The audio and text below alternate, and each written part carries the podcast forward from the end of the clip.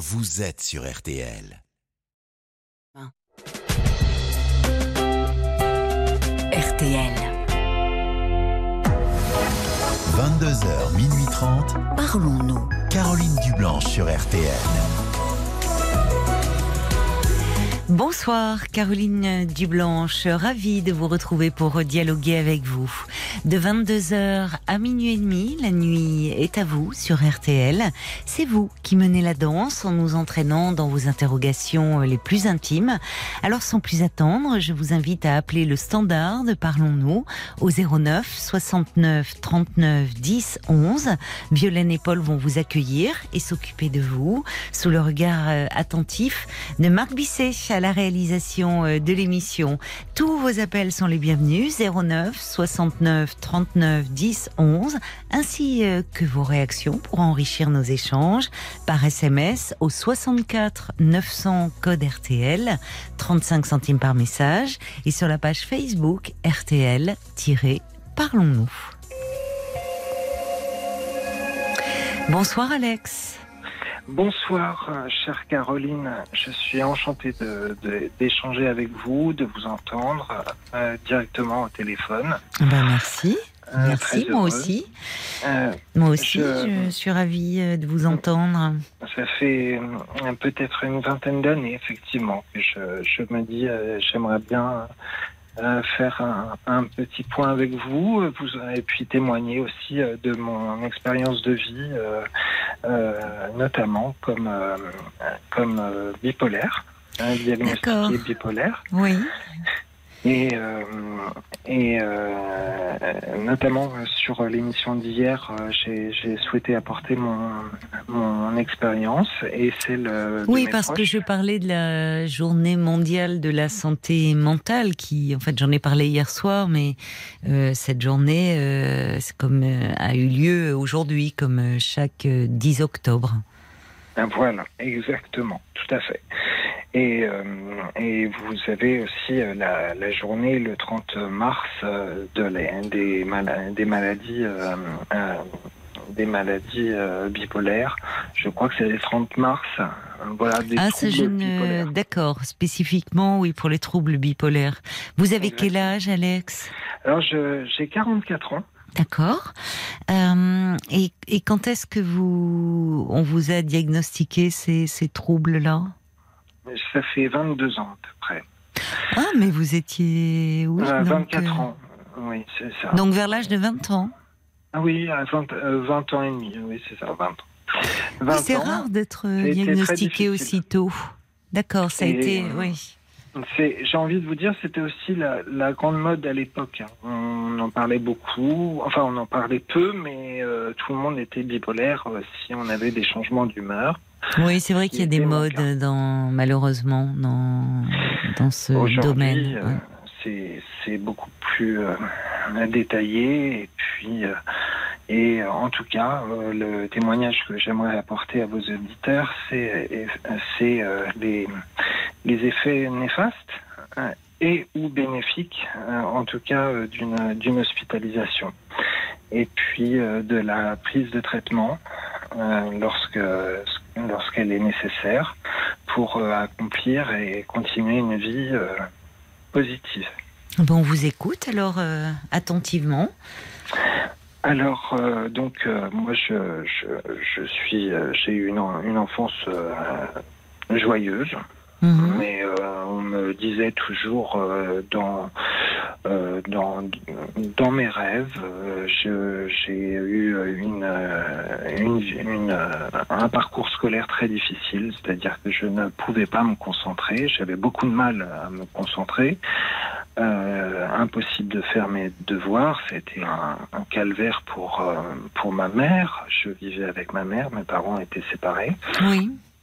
Et, euh, et c'est vrai que du coup, j'ai changé de d'école euh, plusieurs fois. Elle euh, travaillait souvent à l'étranger, donc je changeais. Après, j'allais euh, chez mon père. Euh, j'étais quelqu'un de très introverti. J'étais, Mm. euh, j'étais, bon, euh, c'est, euh, on me disait, euh, voilà, à part. Et, c'est compliqué en même temps. je- Si vous déménagiez souvent, enfin déjà si vous étiez un, un enfant un peu introverti, un peu timide, ces Oui, changements non. successifs d'école, ça aide pas à se faire des liens, des camarades? Non, euh, c'est vrai que de, de prendre en cours d'année une, une année scolaire, par exemple, Bah euh, oui. de rechanger par la suite, euh, c'est pas évident. Non, Vous non. avez toujours des petits groupes, etc. Bon, Mm. les, les enfants, des fois, sont, sont pas très sympas. Bon, en ce qui me concerne, en tout cas, c'est c'est une période que j'ai que j'ai acceptée, que j'ai digérée. Ça n'a pas été marrant, euh, mais euh, jusqu'au jour où le, un de mes professeurs a convoqué ma mère pour lui dire que j'étais anormal. Il a utilisé ce terme? Oui. Oui. Anormal. Anormal. Et que je n'étais pas dans la norme. Oh Dans la norme, voilà. Je ne me mélangeais pas euh, et je n'avais pas assez de copains. euh, Je ne euh, participais pas assez aux activités sportives. Vous l'avez Euh, su, vous Ou oui, c'est oui, plus tard su. que... Non, non, je l'ai su, euh, je l'ai su très rapidement. mais C'est votre mère qui-. Ah, vous étiez présent au rendez-vous Ah oui, je Et devant vous, il a utilisé ce, vocab- ce vocabulaire. C'était, alors, je- euh, veuillez m'excuser, c'était, euh, c'était avant le collège, sur, c'était la, oui, la, la primaire en fait. hein, c'était. Non, mais c'est... enfin, elle, voilà. C'est dingue de, de, de dire à, enfin, devant un enfant euh, de, de le dénigrer de la sorte. Enfin, Ah, D'ailleurs, vous vous en souvenez euh, Je m'en plus de souviens, 20 mais 25 ans après. Je pense que tout, tout coulait, c'est-à-dire que j'entendais et puis après je j'essayais de, de m'épanouir autrement. Euh, je, je comptais que sur ma famille paternelle, mes cousins qui vivent au, au même endroit mhm. en province. Donc, si vous voulez, j'étais pas non plus malheureux. Euh, j'étais euh, la moitié du temps sur Paris et le reste du temps en province, euh, le week-end et pendant les vacances. Très rapidement, donc j'ai eu un, collège, oui c'est ça, qui première année, sixième, cinquième, on, on m'a dit écoutez c'est plus possible, euh, votre fils, enfin on a dit à ma mère c'est plus possible, votre fils peut pas continuer, il fait pas ses devoirs, Mm. il comprend pas, on a beau lui répéter de toute façon il comprendra pas, donc j'ai changé deux fois d'établissement. Vos parents, enfin, devaient se sentir très démunis. C'est Ma mère surtout. surtout Mm. votre mère. Oui, c'est avec elle que vous. absent euh, à cette époque-là. Et, euh, et donc, euh, du coup, j'ai intégré une, une- un collège privé, Mhm. euh, un privé catholique. Je suis pas Mhm. catholique, mais en tout cas, j'ai eu la, j'ai, euh, qui était loin de chez, de chez moi. Je prenais le bus tous les jours avec, euh, avec euh, heureusement un copain et une copine euh, euh, qui habitaient proche, euh, proche de, de Paris. Et puis, euh, et puis, euh, je me suis vraiment épanoui, euh, en tout cas par rapport à, à, à l'ambiance, à l'équipe, mais pas du Mais- tout dans, dans le travail scolaire. Mais pardonnez-moi de vous interrompre, mais quand votre mère a eu cet entretien là avec ce professeur Oui. donc euh, qui parle d'anormalité, est-ce Hum. que euh, est-ce qu'elle a consulté avec vous des spécialistes justement par rapport à cette étiquette euh, qui était portée? Alors, je me souviens bien sûr euh, de, de multiples psychologues. Alors, euh, psychologues, euh, psychologues privés, euh, Mm. ou, euh, et, euh, et qu'elle qu'elle payait pour moi. Et, et je ressortais, je disais, maman, je veux plus jamais y retourner. Bon, j'ai retourné une fois pour lui faire plaisir, deux fois, Mm. trois fois. Vous n'avez jamais le- accroché dans Euh, non, je me souviens, un de mes premiers rendez-vous, en fait, euh, il m'a dit, euh, écoutez, j'attends, vous me racontez. Mais vous aviez quel âge? Je, mais je vais, euh, je sais pas quel âge. euh, Enfin, quand, quand on est en sixième. en, euh, Oui, on a sixième. 12 ans quoi. 12 Oui, ans. voilà, c'est ça. Oui. Donc, euh, Ah je- oui, un mais, enfant euh, dire prends- vous me racontez, euh, ça va Mm. pas. Bon, sur euh, ce plan-là, si vous voulez, donc ça, ça n'allait pas. Donc euh, j'ai Mm. expliqué à ma mère comment s'étaient passés les rendez-vous, c'est-à-dire je lui ai dit, il attend, que je parle. Oui. et, euh, je n'ai- et euh, il ne me pose pas de, de questions. Oui. Donc euh, on a changé. Euh, elle s'est intéressée, euh, à l'époque on était sur Paris, et elle s'est intéressée à l'Institut Tomatis à Versailles. Mm. euh, notamment qui euh, c'est un institut euh, dont elle avait entendu parler par euh, euh, par euh, Monsieur Depardieu. Euh, Mm. et euh, qui, euh, grâce à, à l'écoute de la musique classique, Mm. et- et- et pouvait euh, apporter une compréhension et, et une, une stabilité meilleure. Oui, elle cherchait par tous les moyens. On comprend, c'était bien. Elle, euh, on comprend dans son désarroi qu'elle cherchait euh, vraiment. euh, enfin, elle frappait à toutes les portes pour essayer de, de, de, de vous soulager, que vous vous sentiez mieux.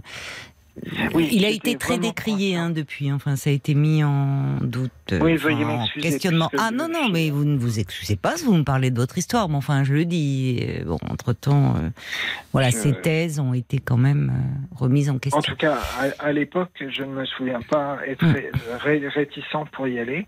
D'accord. Euh, je ne sais pas si ça a été bénéfique, je, en tout cas pas assez, hein, puisque je vais vous raconter la suite. Euh, il se trouve que euh, du coup, mon, mes- mon année, euh, ma fin collège, euh, cinquième, quatrième, troisième, euh, dans le euh, oui, cinquième, euh, quatrième, troisième euh, en privé, donc a été euh, riche euh, en copains, en, en rire, en- Ça, c'est bien. euh, oui, ça c'était formidable. C'était autre chose que ce que j'ai connu auparavant. Donc, pour moi, c'était la première fois que je me sentais euh, vivre. Oui, intégré. euh, oui. Voilà. Et, euh, et donc, euh, par contre, au niveau des, des notes euh, et du travail, c'était c'était une catastrophe. Comment vous le viviez, vous? Je vivais parfois mal puisque Mm. je voyais ma mère désemparée qui Mm. avait qui a qui tentait tout aussi financièrement hein, puis avec des cours euh, à côté et euh, je par exemple un professeur me disait mais je te l'ai déjà expliqué Mm.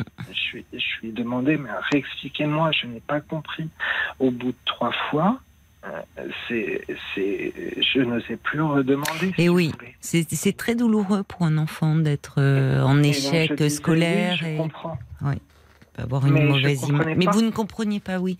Vous étiez, euh, c'est-à-dire que vous n'arriviez pas à vous concentrer. euh, au fond, vous, il avait beau vous répéter, vous n'entendiez pas. Vous ne pouviez pas ça. intégrer. les- C'est très particulier parce que à la fois, euh, à la fois, j'étais conscient de, de de dire oui, je comprends, alors que c'était pas vrai. Donc je me je me créais une carapace. Ça a débuté comme cela euh, pour euh, euh, pour éviter les les ben, l'incompréhension pour éviter aussi euh, d'être euh, d'être de, stagner. Et puis et puis pour dire à ma mère oui, ça s'est bien passé pour une fois. Alors que j'avais rien compris. Mais rien. Mais ça, ça doit interroger un enfant qui, justement, n'arrive pas à apprendre. Parce que souvent, il peut être mis sur le côté parce qu'on on pense que c'est un, un- un problème d'intelligence, alors qu'un enfant qui est en souffrance, enfin, ça peut. Les déficiences intellectuelles, on les repère assez vite. Mais un enfant qui est en souffrance, sur le plan psychique, a des difficultés d'apprentissage. Et malheureusement, on peut le prendre pour un enfant qui a un problème euh, d'intelligence, alors que ce n'est pas le cas. Ah, si vous voulez euh, c'est le- Mais c'est pas le plus fréquent dans les troubles bipolaires, hein. Enfin, votre. Part, euh, euh, jeune, euh, c'est me- même mes cousins on me, me disaient, euh, en tout cas euh, à part, euh, on me disait euh, euh, oui t'es marrant mais euh, tu viens avec nous. Je détestais les groupes. Euh, par exemple, être en groupe avec tous mes D'accord. j'ai beaucoup de cousins cousines, mais je n'aimais pas cela. Et euh, j'ai toujours euh, préféré euh, des relations, euh, oui, en petit comité. Le son devient pas très bon. On va essayer de régler cela. On a Oui. un petit souci avec votre ligne. Euh, on marque une petite pause de publicité et on vous reprend. Entendu. Jusqu'à minuit 30, Caroline Dublanche sur RTL. parlons-nous. « 22h, minuit 30, Parlons-nous. Caroline Dublanche sur RTL. Et on vous retrouve, mon cher Alex. Comme ça, on a pu un peu voir votre Ah votre ligne téléphonique. Donc, euh, alors, vous avez aujourd'hui vais essayer 44 d'avancer ans. Voilà, parce qu'on a vu que l'école pour vous était euh, euh, compliquée, difficulté d'apprentissage. bon, mais finalement, vous vouliez parler de votre bipolarité, du moment où vous avez ça. été diagnostiqué, d'hospitalisation. Donc, Voilà. Euh, comment en êtes-vous arrivé finalement? À quel moment euh, Eh bien, a-t-on pu porter ce de, diagnostic? de, de 18 ans, alors bien sûr, j'ai je, j'ai pas de brevet des collèges, hein, je, suis, Hmm. je n'y suis pas allé. euh, J'ai euh, j'ai ma mère qui, euh, qui euh, a voulu me. Euh, qui a eu, qui a réussi en tout cas à m'offrir euh, deux années d'études en, en conception graphique euh, presse à l'époque. D'accord. Un an à Oui. l'essai, j'étais, je me suis épanoui dans le dans le dessin, dans la, la. PAO et, Oui. et, et la mise en page. Et effectivement, c'était c'était. Elle s'est démenée, votre maman. Hein Oui, Ouais. mais tout, bon, c'était toujours ses idées, jamais les miennes, et, euh, et, et- et j'étais conscient que c'était ses idées. Et en tout cas, euh, suite à cela, j'ai travaillé effectivement dans la presse Oui. pendant un an. Mhm. Et euh, donc j'avais pff, 16 ans, 17 ans. Oui. Voilà. Et, et entre-temps, juste avant, pardonnez-moi, euh, j'ai euh, pris les médicaments de ma grand-mère avant ce- cette année-là, pas- avant de rentrer dans cette école à Paris, dans le 17e. J'ai pris les médicaments de ma grand-mère et j'ai tout avalé. J'ai voulu mettre fin à mes jours. C'est là où vous avez Ah. été hospitalisé Alors j'ai été hospitalisé effectivement euh, dans, euh, euh, dans un hôpital et puis ils m'ont gardé trois semaines. J'ai dû suivre une psycho euh, euh, psychothérapie et puis euh, par la suite j'ai j'ai j'ai- j'ai découvert le métier de, de graphiste. J'ai intégré une, une- une société d'édition pendant un an. J'étais en CDI à l'époque.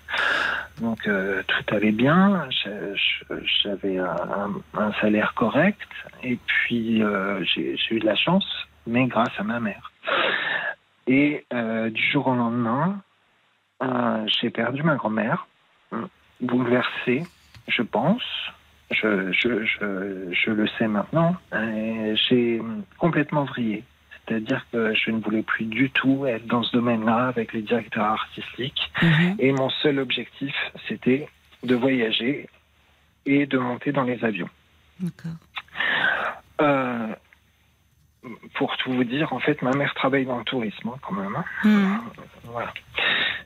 Euh, donc euh, j'ai intégré, euh, j'ai passé, je me suis investi tout seul pour le coup pour passer mon CSS à l'époque qui, qui était le brevet de sécurité sauvetage pour pouvoir postuler dans, dans une compagnie aérienne française. J'ai intégré une compagnie Mhm, Très bien. aérienne. Donc vous réalisez votre rêve. Et euh, j'y suis resté, euh, enfin, euh, trop peu de temps dans la première, parce qu'elle était magnifique, mais elle, euh, elle a fermé ses portes et j'ai Alex, on va essayer de ouais. pas se perdre parce que en fait j'ai peur que, vous voyez, vous, si on rentre trop dans les détails, en fait le, le but de votre appel, m'avez-vous dit, c'était de parler de la bipolarité, de votre hospitalisation, des effets des médicaments. Donc, si cela ne vous ennuie pas. Voyez, on, Ah, on essaye un peu de se recentrer sur, euh, voilà, peut-être le moment, l'entrée dans le diagnostic, comment vous l'avez euh, C'est justement à cette accepté. période-là. Voilà, d'accord. Bon. Effectivement, donc euh, au début de de de, mes, de mon premier contrat dans l'aérien, j'ai mes proches et puis mon conjoint à l'époque euh, qui m'ont dit écoute euh, Alex c'est plus possible tu fais beaucoup de mal autour de toi tu es à la fois génial et à la fois tu euh, te fais du mal à toi mais je lui dis comment ça Euh, Mais des changements d'humeur, euh, tu euh, tout ton salaire passe euh, dans des cadeaux, tout. c'est- Vous étiez très dépensier, oui. oui, et, et, et en fait, ils m'ont fait remarquer que très très rapidement que de, c'était de pire en pire et Oui. que les, les phases où j'étais bien euh, étaient devenues euh, euh, minoritaires par rapport aux phases où j'étais pas bien. Donc c'est sur Et leur donc- conseil que finalement vous avez euh, consulté un médecin psychiatre? Et finalement, oui, Oui. c'est sur leur euh, conseil. J'ai intégré, euh, donc j'ai suivi une, une psychiatre qui, euh, qui travaillait dans un institut, dans un hôpital, pardonnez-moi, à Nogent-sur-Marne, qui, euh, qui n'existe plus euh, aujourd'hui, mais qui était euh, en tout cas spécialisé sur les troubles psychologiques. Et euh, j'y suis resté deux mois et j'ai été diagnostiqué bipolaire. Oh. Donc comme ça, vous avez pu euh, suivre un traitement euh, adapté pour essayer de stabiliser un peu ces montagnes russes.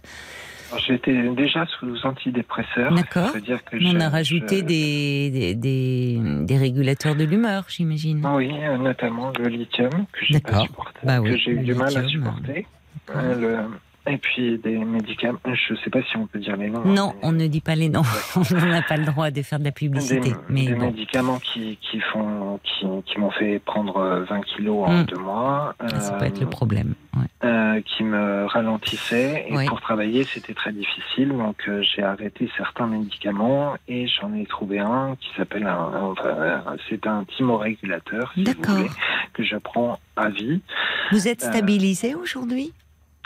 Euh, là, j'ai besoin de, de je, vais, je vais, on va revoir le traitement. D'accord. Oui, ben, on je- peut être amené à le revoir euh, assez souvent. Aujourd'hui, j'ai déjà une forte dose, mais euh, les conséquences, en fait, de tout cela, c'est que euh, j'ai pu vivre une vie, euh, en tout cas dans, dans mon métier euh, formidable, Oui.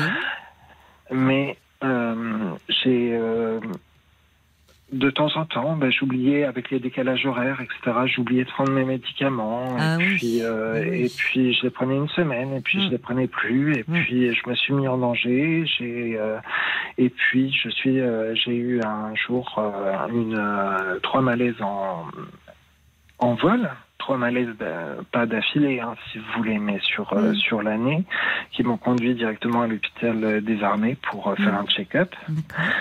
Et là, on m'a diagnostiqué en plus séropositif. Euh, c'est euh, quelque part euh, le fait de plus prendre mon traitement m'a m'a conduit à, à me mettre en danger aussi et à être avec quelqu'un de très manipulateur. Et là, ma vie s'est écroulée pour moi. J'ai continué euh, du coup avec beaucoup plus de traitements, c'est-à-dire la trithérapie. Bien sûr. Et puis, euh, et puis euh, encore plus avec des, des antidépresseurs beaucoup plus forts, Mhm. des anxiolytiques. Mhm. C'est-à-dire que ma valise, c'était, c'était la moitié les médicaments, la moitié mes affaires. Bien sûr. Voilà. Et personne ne savait. Enfin, l'hôpital Percy ne le savait pas, sinon je n'avais pas le droit de voler. Euh, bon. Enfin, en même Et- temps, vous pilotiez pas. il s'est avéré que je, genre, voilà, je ne pilotais pas, mais on était soumis quand même à une réglementation. Il, euh, il s'est avéré qu'ils s'en sont rendus compte euh, suite à un malaise. Euh, J'ai été hospitalisé par le SAMU de, de Roissy. Et, Oui. et du coup, on m'a retiré ma licence de vol à vie. Ah, parce que vous aviez une licence de vol Oui. Je Euh, pensais que vous étiez steward, moi. Oui, même euh, comme steward hôtesse de l'air. Ah, on a une licence de vol quand on est steward. Euh, oui, pas. au niveau de, de la santé, qui est très, très approfondi. C'est un métier bon euh, qui, euh, où, où vous travaillez en altitude, donc euh, vous êtes très surveillé. D'accord, oui, ça j'imagine, mais d'accord. Donc alors oui, ce métier, travailler dans les avions qui vous plaisait tant, vous avez dû l'arrêter.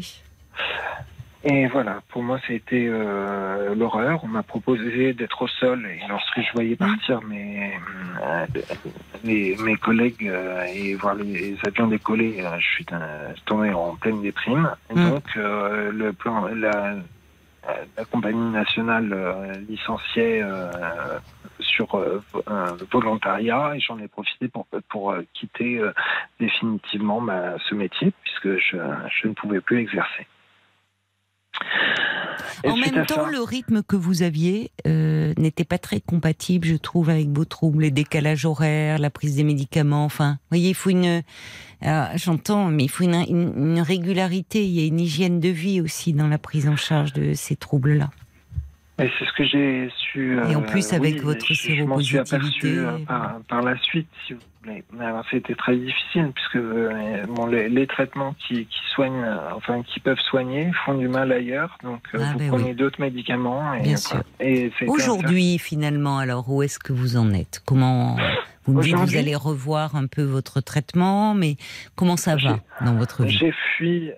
Ben, Aujourd'hui, en fait, euh, depuis, j'ai travaillé dans le milieu du, du spectacle. Euh, tout simplement pour fuir ma trop grosse dépression euh, euh, qui, qui allait arriver, c'est-à-dire suite à ma perte de licence. Je suis parti dans le, dans le monde du, des tournées de cirque. Euh, de cirque? pour, Oui, euh, j'ai même acquis euh, un chapiteau. J'étais ah bon, c'est pas banal ça. Non, mais c'était une de mes passions aussi. Et euh, lorsqu'on s'est rendu compte que j'étais séropositif, j'ai été mis à la porte. Bah, normalement, c'est c'est un secret enfin médical. On n'a Eh pas oui. à se rendre compte de ça. Enfin, Oui, c'est une discrimination. Bon. Faut m'imaginer. Donc tous vos euh, rêves entre l'aviation, qui ne sont pas des, enfin c'est pas des rêves euh, ordinaires. Le cirque, ça s'est cassé la figure aussi. Et Voilà. aujourd'hui, alors, vous Ouais, le travaillez? cirque s'est cassé la figure par la suite aussi. Euh, et donc, c'était vraiment passionnant et j'étais vraiment bah, plus bactère. Et j'ai découvert un autre emploi pendant le Covid. D'accord. Ah bah tiens, oui, là, c'était pourtant pas la meilleure période. Et alors, vous avez découvert quoi? Ah oui, mais pour moi, c'était impossible de rester. euh, Oui, renfermé. je comprends. Qu'est-ce euh, que vous avez découvert, j'ai- alors? j'ai- pris ma caravane de cirque, j'ai ma petite chaîne sous le bras et j'ai intégré euh, le milieu du conseil comme téléacteur. Je, je sais pas ce que c'est. pour, pour des instituts de recherche, c'est-à-dire que vous êtes mandaté pour, pour, pour des causes, des, des ONG, des, des, des instituts de recherche comme, euh, connus, enfin bref, D'accord. Euh, pour euh, promouvoir effectivement cer- certaines thérapies Au téléphone, euh, quoi, c'est ça. euh, que par téléphone, C'est ça. tout à fait. Mhm. Et, et donc, euh, Bon, ben, vous avez une capacité à rebondir. Une, une stabilité, effectivement, une, une- une- un semblant de stabilité. D'accord. Bon, ben, c'est important ça, Euh, parce que mais finalement on voit que quand même euh, vous avez malgré les épreuves, malgré les obstacles qui s'accumulent, euh, trouvé, comme vous dites, une forme de stabilité. Vous êtes toujours avec votre compagnon? Non, du tout. Non, vous euh, n'êtes non. pas avec votre compagnon. D'accord. Mais écoutez, Alex, je vous remercie beaucoup d'avoir euh, témoigné euh, de, de votre euh, parcours ce soir en souhaitant que vous voilà conserviez cette stabilité que vous retrouvez qui a été euh, le fruit d'un long combat et que vous soyez bien entouré et, et bien pris en charge. Bon courage à vous, Alex. Bon courage. Jusqu'à minuit 30, Caroline Dublanche sur RTL. parlons-nous. RTL. Jusqu'à minuit 30, Parlons-nous. Caroline Dublanche sur RTL. 09 69 39 10 11, c'est le standard de Parlons-nous que vous pouvez appeler jusqu'à minuit et demi puisque nous sommes ensemble et en direct sur RTL. Bonsoir Valérie. Bonsoir Caroline. Bonsoir et bienvenue. Merci. Vous voulez me parler de, de votre mère euh, pour laquelle vous vous faites du souci, je crois. Ouais, ouais, ouais. Je me fais beaucoup de soucis. Je j'ai été voir mes parents euh, dernièrement et j'ai constaté que ma maman n'allait pas bien du tout. Euh, Qu'est-ce bon, qui ça se passe? bah, en fait, ça fait un petit moment que je me questionne bon, sur sa consommation d'alcool. Euh, j'ai une maman qui qui selon moi est alcoolique, mais j'ai encore du mal à le dire, à le verbaliser. C'est, ça reste encore euh, vraiment difficile pour moi de, de, de prononcer ce mot parce que j'ai je me dis que j'ai euh, certainement tort. Je ne devrais pas m'en faire autant. Et pourtant, je vois les, les verres de whisky, des deux grands verres de whisky le midi, euh, une bouteille de vin, deux bouteilles de vin, parfois le midi avec mon papa. Euh, c'est une dame qui ne se sert pas, qui se fait servir, qui... Euh, Par qui? mon, qui mon, par, pas mon père, qui juste... Votre père s'alcoolise aussi? Un petit peu, enfin beaucoup moins, je pense. euh, lui, disons que euh, ça va être plutôt une petite sangria. Il- il- en fait, euh, il boit beaucoup moins. C'est pas pense. banal la sangria euh. Enfin, enfin Oh, c'est oh, une boisson d'été, vous me direz, c'est l'été indien, Oui. mais c'est pas banal. Enfin, je veux dire, c'est pas quelque chose qu'on a euh, Oui, mais enfin, à disposition. Oui, non, c'est, vous savez, ce sont des bouteilles qui sont vendues. euh, Ah, d'accord. Moi, j'imaginais la sangria telle qu'on l'a fait euh, soi-même. Ah, non, non. D'accord. Je savais même pas que ça existait en bouteille. Non, non, ça leur ferait un petit fruit, ça serait plutôt Ah, bien une sangria comprends. fraîche, mais euh, Oui, c'est vrai. On peut voir les choses comme ça. oui.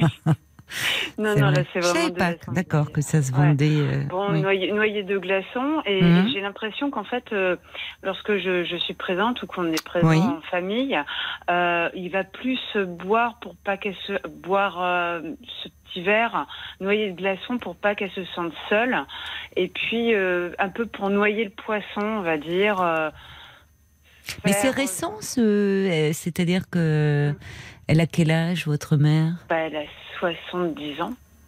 Oui, donc c'est curieux, enfin, que ça commence là. C'est-à-dire, euh, est-ce que c'est c'est récent ce comportement Non, avec l'alcool? Non, ça remonte. Non, non, euh, c'est pas du ça. tout récent. Elle avait une maman qui était alcoolique, Ah, bah, euh, voilà. un frère, deux frères alcooliques. euh, Ouais.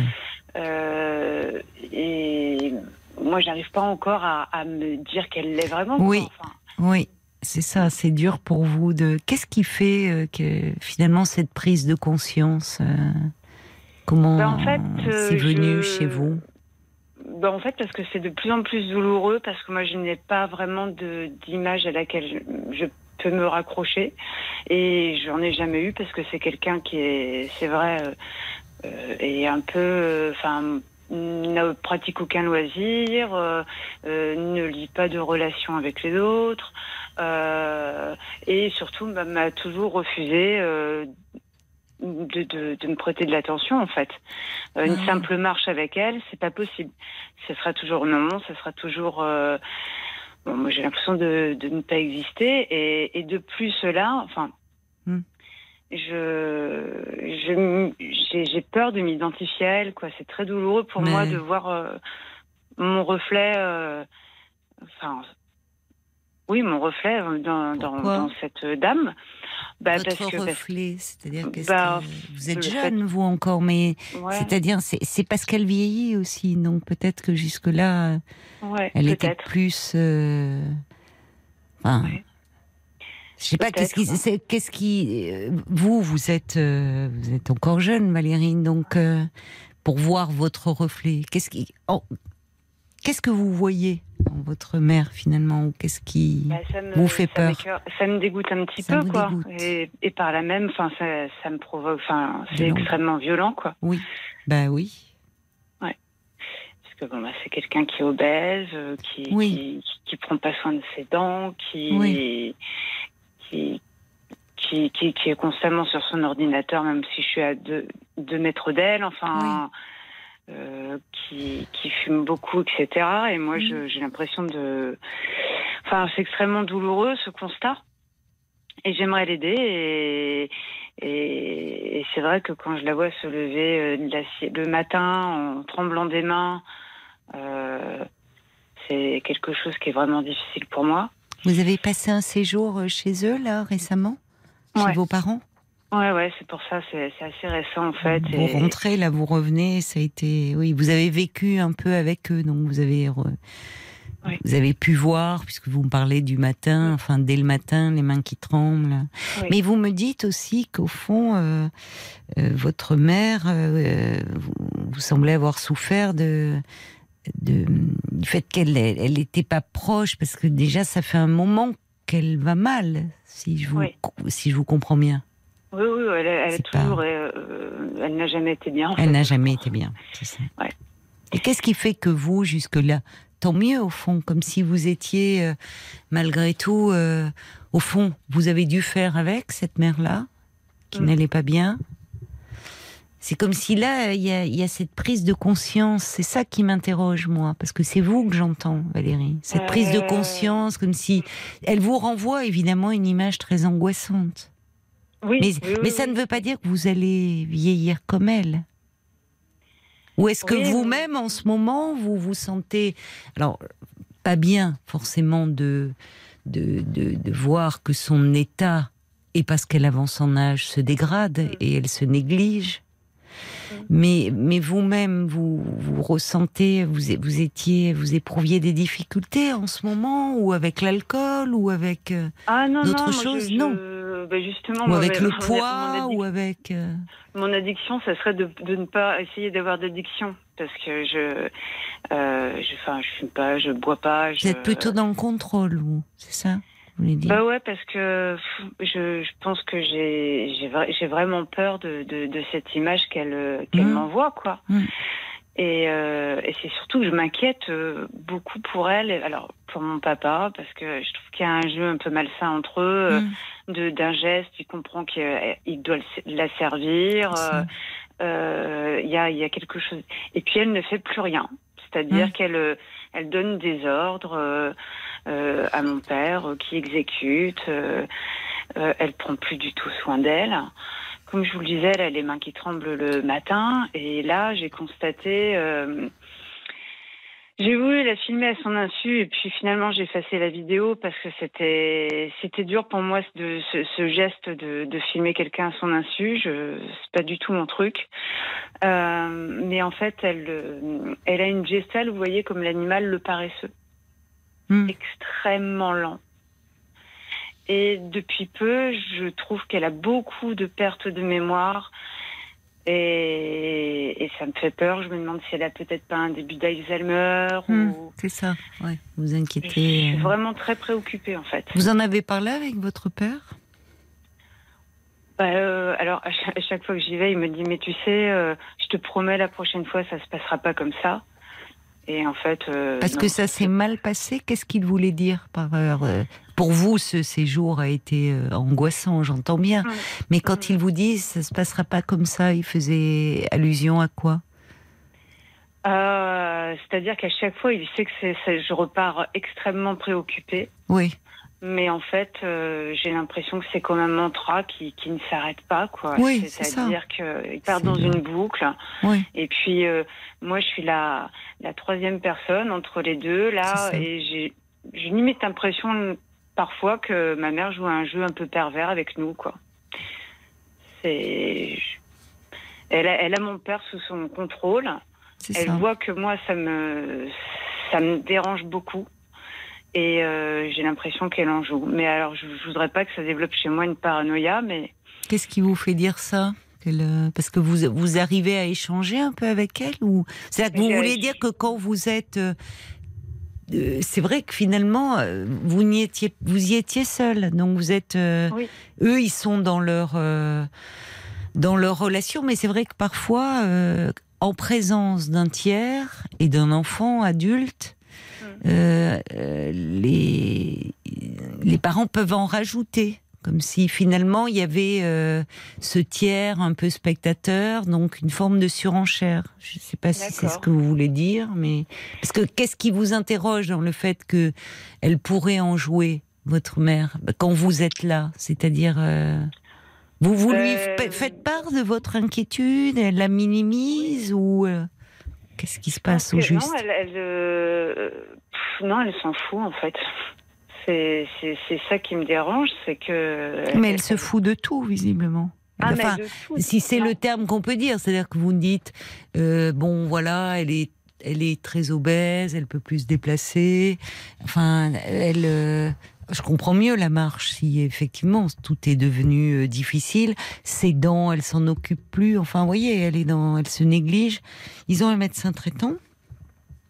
Alors, ils ont un médecin traitant, mais euh, apparemment, donc, euh, leur médecin généraliste est, vraiment très pris. Moi, j'ai dit à, à mon papa que il devait absolument l'accompagner la prochaine fois qu'elle va voir un généraliste. Et il m'a dit non mais je peux pas l'obliger, je veux pas divorcer. Et voilà. un- Bah, tout est un- dit là. Ouais. Mais c'est un couple qui ne peut pas divorcer.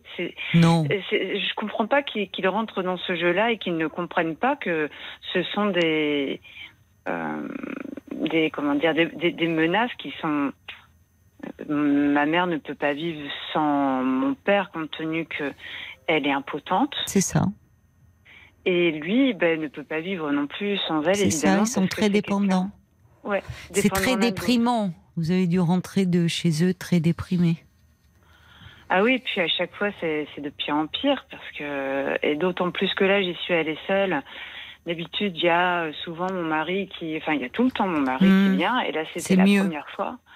Ouais, Pour et oui, c'est, Oui, vous vous êtes vois. retrouvés, euh, c'est-à-dire dans leur intimité, euh, spectatrices de, de, de eux, ce que ne voient plus, ça fait partie de leur quotidien, de leur lien, Ouais. de euh, bon, où finalement, euh, voilà, votre mère euh, consomme beaucoup d'alcool, votre père la sert, elle doit aussi se servir elle-même, hein, vous savez.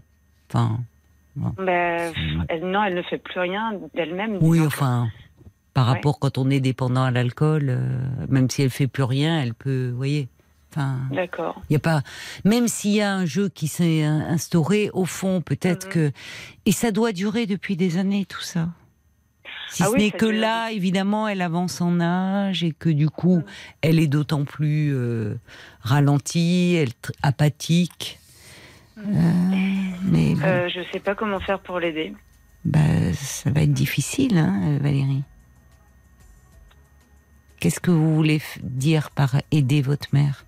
Ben, je, je, je, je, je lui ai dit plein plein de fois de se Ouais. faire soigner, Ouais. d'aller voir un psy, un psychiatre. Oui, on va marquer une pause, le temps des infos, et on, on va on va voir cela euh, ensemble, d'accord? Après, à tout de suite.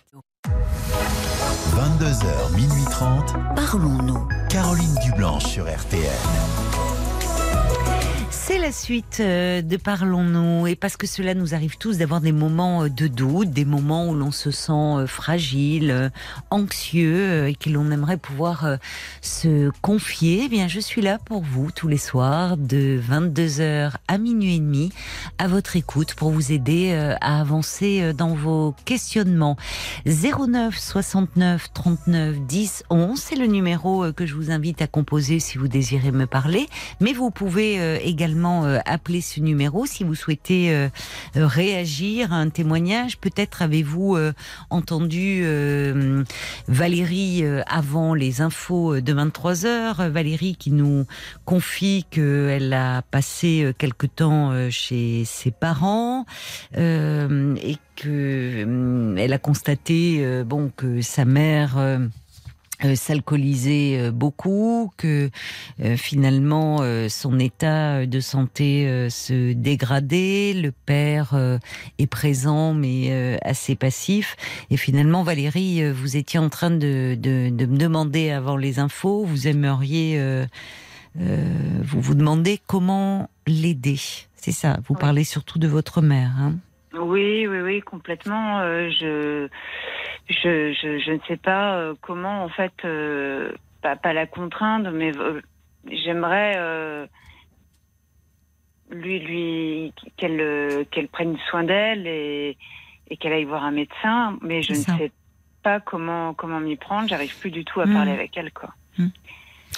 Alors, euh, peut-être pourriez-vous déjà euh, contacter le, le- son médecin traitant, puisque vous avez passé quelques jours euh, chez eux et Mhm. que vous avez pu euh, mesurer finalement euh, un peu vraiment euh, là vous étions et voir et, et constater que son état se dégradait. On peut constater, on peut contacter un médecin traitant. Oui. Oui, oui, bien sûr. Oui, oui. Vous pouvez. il est tenu au secret médical. Hein, le médecin traitant, donc ça ne veut pas dire que, euh, alors surtout par téléphone, parce que euh, c'est vrai que euh, il, enfin, il faut savoir à qui on s'adresse. Et de tout, le médecin ne donne pas forcément, surtout par téléphone. Si on se déplace à son cabinet pour parler de la situation d'un d'un de ses patients qui est un de nos proches, c'est déjà plus simple pour lui. Après, ça dépend effectivement du, médecin traitant. Au téléphone, enfin, et même d'ailleurs dans le cabinet, il est tenu au secret médical. Il n'a pas à donner d'informations. Même d'ailleurs, si, euh, par exemple, dans le, si c'est un couple, il peut avoir euh, les deux membres du couple voyez, hmm. les, deux conjoints. Mais cela dit, s'il les voit euh, séparément en tant que patient, il n'a pas à révéler à, à l'autre conjoint euh, des, des, éléments qui, qui relèvent du secret médical. Vous voyez ce que je veux dire Mais pour autant, vous pouvez. Euh, alors, il faut voir maintenant parce que ils ont de moins en moins de secrétariat. Mais enfin, dire, lui laisser un message en disant que vous êtes la fille de Madame Intel, que euh, vous venez de passer quelques jours chez elle, que vous êtes très préoccupé, que vous aimeriez pouvoir, euh, s'il pouvait vous accorder euh, quelques minutes pour lui parler.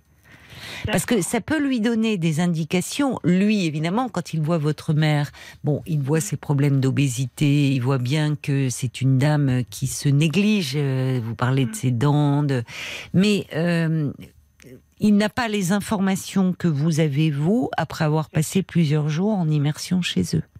Donc il ne mesure peut-être pas son rapport à l'alcool, voyez. Donc vous pouvez déjà, c'est le premier interlocuteur. C'est-à-dire que quand il verra euh, votre votre mère, euh, il peut orienter un peu euh, l'entretien ou. D'accord. Est-ce qu'elle le voit C'est-à-dire, est-ce que déjà elle ou est-ce qu'elle n'y va pas trop? Parce que vous dites il n'est pas trop disponible, mais finalement c'est peut-être vos parents qui n'y vont pas. Euh, oui, mais en Parce que par ailleurs, elle a pas. Enfin, c'est une dame qui n'est pas dans un bon état général au vu de ce que vous me dites, mais qui n'a pas de problème de santé. Enfin, comment dire dire ça?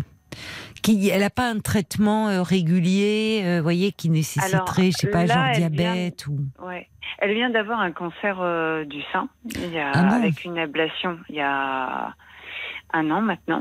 Ah oui, donc elle a été suivie, là, forcément. hospitalisée, peut-être Oui, elle a été hospitalisée. Euh, elle était très contente parce qu'on prenait soin d'elle. Ah, mais ça, c'est bon signe. C'est bon signe, ok. Oui, elle était. Oui, donc elle n'est pas si réfractaire que cela. Elle était contente, oui. Elle, euh, elle était contente que, c'est ça, on le, euh, on s'occupait d'elle. Il y avait une équipe soignante autour d'elle. Ça, c'est important de le dire aux médecins. D'accord, ok. Mais je, vais contacter son, son médecin traitant dans un hmm. premier temps, comme vous me l'avez. C'est ça. Parce que si vous voulez, Valérie, si vous, euh, si vous euh, abordez trop frontalement le problème de l'alcool, avec le médecin traitant, bien sûr qu'il faut en parler, mais avec votre mère, elle va se braquer. D'accord. Voyez, si vous, quand vous lui dites, va voir, ça serait bien que tu vois un psychologue ou un psychiatre, elle, elle en a consulté dans sa vie? Non, non, non, elle, non, jamais. Voilà. Donc c'est compliqué chez des personnes. Alors là, il y a des personnes de 70 ans et même plus qui font la démarche, mais qui sont déjà, euh, comment dire, prêtes à, à, se remettre en question, ou en tout cas qui, qui, qui sont euh, en état, j'ai envie de dire en fait, en état de demander de l'aide. Mm. Votre mère, elle va pas chercher de l'aide. Elle est euh, et comme souvent, vous savez, beaucoup de on parle bah, à l'occasion de la Journée mondiale de de, de la santé mentale. Euh, vous savez, euh, enfin les, les chiffres, c'est on considère qu'il y a 40 à 60 des personnes qui sont en grande souffrance psychique, euh, mm. dans des troubles dépressifs graves et qui bénéficient d'aucun soin ni ni accompagnement. Souvent, les personnes qui vont le plus mal ne formulent pas de demande d'aide, ne consultent pas. Oui, elle est prostrée, elle est prostrée. Voilà. elle, ne... En, fait, elle, est dans une boucle, je pense. C'est ça, c'est ça. Elle n'a plus. C'est ça. C'est-à-dire que euh, pour euh, finalement ce qui euh, l'anxiolytique qu'elle a trouvé, malheureusement, pour calmer sa souffrance, c'est l'alcool. Ouais. Voyez? Alors, oui, et elle prend des médicaments quand même euh, par-dessus. Hein. Son médecin traitant, lui.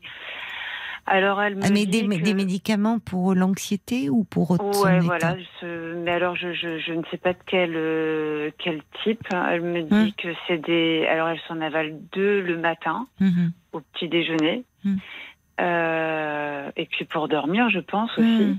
Mais alors vous voyez, ça c'est important de le dire au médecin parce que lui lui prescrit, bon, il sait ce qu'il lui prescrit et vous pouvez lui dire, j'ai bien vu qu'elle elle prend, vous pouvez lui dire elle prend les médicaments que vous lui prescrivez. Mais le Mhm. problème, c'est qu'elle les prend et elle consomme beaucoup d'alcool avec. Et ça, il n'a pas forcément l'information. Donc en fait, l'alcool, et c'est ce qui est redoutable avec l'alcool, c'est que malheureusement, dans un premier temps, il, euh, il calme l'anxiété. Il a cette Oui. fonction d'anxiolytique. Dans un premier temps.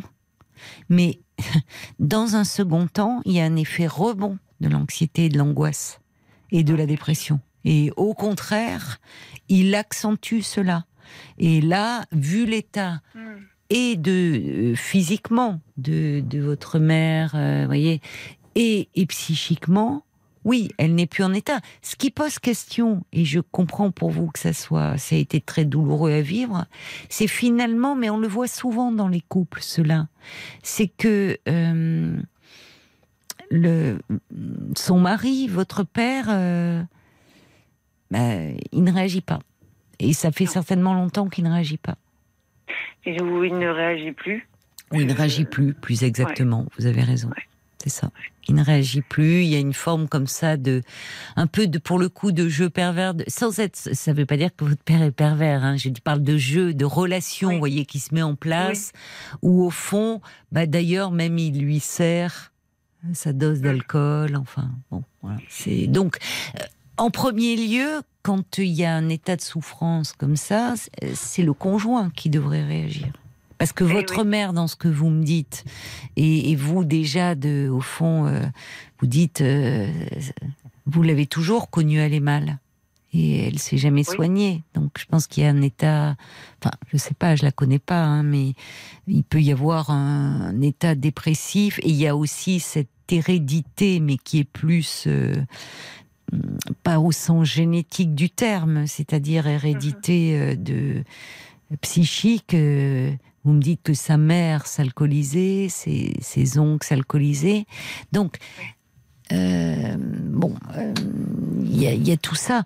Mais je, je, je pense que vraiment, moi, je vous conseillerais d'appeler son médecin traitant, de lui expliquer de façon assez concise, et peut-être voir euh, avec lui, il peut sous couvert, si en plus elle a été opérée d'un cancer du sein il y a un an, et qu'elle s'est sentie bien à ce moment-là dans son hospitalisation parce qu'on prenait soin d'elle, c'est un élément à lui donner.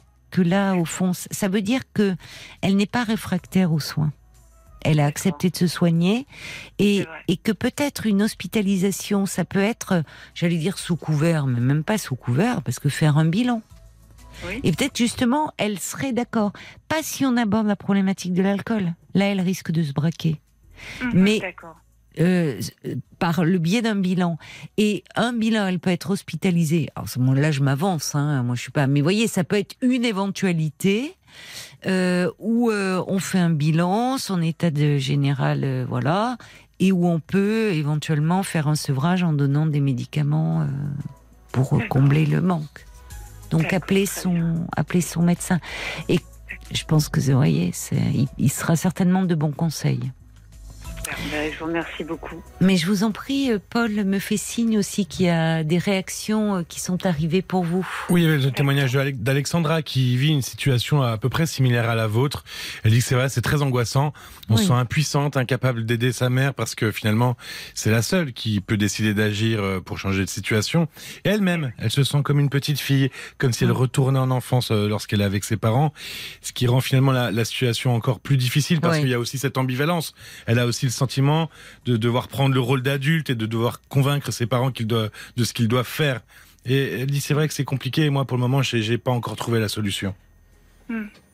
Mais c'est très compliqué de se re- que là, je, vous vous êtes retrouvé seul face à eux. À la fois, ça fait remonter tous vos manques à vous. Oui. Euh, cette mère, cette maman dont vous auriez aimé être plus proche, mais qui ne pouvait pas l'être, non pas parce qu'elle ne- elle n'a pas d'amour pour vous, mais parce que parce qu'elle ne sait pas s'occuper d'elle. Et Voilà, elle a jamais su, au fond. Euh, vous êtes fille unique Non, j'ai un frère. Vous avez un frère Oui. Et qu'est-ce qu'il en dit, lui? Mais il est assez évasif, en fait. Euh, j'ai comme l'impression qu'il ne veut pas trop se mouiller. D'accord. Il vit près Euh, d'eux, lui, ou il est... Non, non, il Non. vit à l'étranger, en fait. euh, Et c'est quelqu'un qui, qui, qui, qui a fait tout, tout l'inverse, qui bouge énormément et qui. Et je pense que le, le, ça lui fait peur, euh, le, le mode de vie de, qu'ils qu'ils ont adopté, quoi. Je comprends. Ben, vous aussi, ça vous fait peur. Et peut-être Oui. que euh, contacter le médecin, vous voyez, c'est déjà... euh, Ouais. c'est euh, l'aider, vous, c'est compliqué, mais l'aider à être aidé. Vous voyez, c'est déjà en, vous pouvez faire une démarche de ce type. Et peut-être pour vous aussi, euh, en faire une pour parler un peu de ça et de votre peur et de, de, de Ouais, cette image très angoissante qu'elle vous renvoie et puis de, de, de votre histoire commune. Peut-être que ça pourrait vous aider aussi à. Ben, je à pense mieux que faire face à cette Ça va, situation. ça va se faire euh, dans très peu de temps, ouais, parce que C'est c'est bien, vous avez raison. C'est vrai que ça devient problématique. Oui, et- ça vous angoisse, mais il y a de quoi. Ouais. Ça vous angoisse, je comprends. Bon courage Valérie. Merci. Merci, Merci. à vous. Au revoir. Parlons-nous, Caroline Dublanche sur RTL. C'est mon rapport à l'anglais, mais là, quand même, soigner le monde. Michael Jackson sur RTL.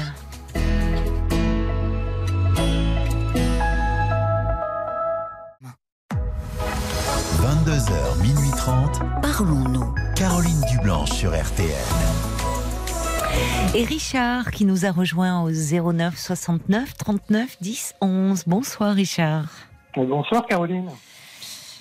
Alors Richard, vous voulez euh, me parler un peu de votre parcours, je crois. Oui, enfin je voulais vous parler, comme on est en plein dans Octobre Rose, Oui, je voulais profiter euh, de l'occasion pour, par- pour parler du, du cancer. oui, Donc moi déjà, je, vous- je- enfin, je, je tiens à m'exprimer en tant qu'homme sur le cancer du sein. On en parle beaucoup concernant les femmes, Oui. comme si c'était un cancer exclu- exclusivement féminin. c'est vrai, vous avez raison, alors que ça existe aussi euh, chez les hommes. Voilà. Vous avez été touché par euh, ce cancer Oui, je suis en plein traitement là. Ah, vous êtes en plein traitement, Ouais. d'accord. Bah, merci voulu- d'appeler alors, oui. Bah, enfin voilà. En fait, j'ai voulu vous appeler il y a un an. mais oui, J'étais en pleine chimio et puis fatigué. oui, Et j'avais pas assez de recul pour pouvoir parler de la maladie. oui, je comprends. Voilà. Aujourd'hui, la chimio, vous l'avez arrêtée? Alors j'ai eu six mois de chimio. Ouais, Oui. j'ai arrêté. J'ai eu des rayons et là je suis en hormonothérapie maintenant. D'accord. Alors, c'est important d'informer parce que c'est vrai que euh, cancer du sein, le mois d'octobre rose, on en a parlé hein, la, la semaine Ouais. dernière. On a même fait un, un podcast avec Paul Oui, sur ce sujet. Voilà, se reconstruire. Et, et c'est vrai que hum, euh, on, on parle peu, c'est moins connu, mais que les hommes peuvent être touchés par le cancer Voilà. du sein. Donc c'est important aussi parce que ça fait partie de l'information sur ce cancer. Mais alors comment euh, euh, comment on vous l'a diagnostiqué? Bah alors en fait, euh, en- je vais vous faire un petit déroulé de, Oui, oui, oui, de comment ça s'est passé. oui, Donc, en novembre 2022, 21, pardon, oui, j'avais pris rendez-vous chez mon médecin parce que je voulais un, un certificat pour courir, pour la course à pied. oui, Et d'accord. puis, en- quand j'y suis allé, euh, le, le médecin n'était pas, c'était pas mon médecin, c'était un remplaçant. Donc Oui. du coup, ben, euh, il n'a pas non plus voulu me donner le, le certificat Ah bon? Euh, parce que j'avais, il fallait que j'aille passer un, un électrocardiogramme. Ah oui, d'accord. Oui. Voilà. Donc euh, et du coup, je vais même pas parler de de ma de ma grosseur au sein. Ah parce que vous l'aviez constaté vous. Oui, je, je voulais lui en parler, mais du coup, j'ai, j'ai, comme j'ai pas eu le certificat, Hmm, je j'ai pas pensé, je n'en ai pas parlé. d'accord. Voilà. Et donc, en mars 2022, Oui. je suis retourné voir le médecin, parce que je pense qu'il avait les, eu les résultats de l'électrocardiogramme. Hmm. Et euh, là, je lui ai dit, ben, j'ai une, une grosseur. euh, euh, donc, euh, il me dit, ben, il me dit bon, je vais vous prendre un, un rendez-vous euh, au cabinet mammaire, enfin, au- Euh, où, enfin, où on fait les échographies et, Voilà. euh, et les mammographies. Voilà, et- oui, tout à fait. Et du coup, euh, alors, quand je suis allé à l'écho mammaire, euh, Donc je me suis dit, ça va être un peu compliqué, il va y avoir des dames.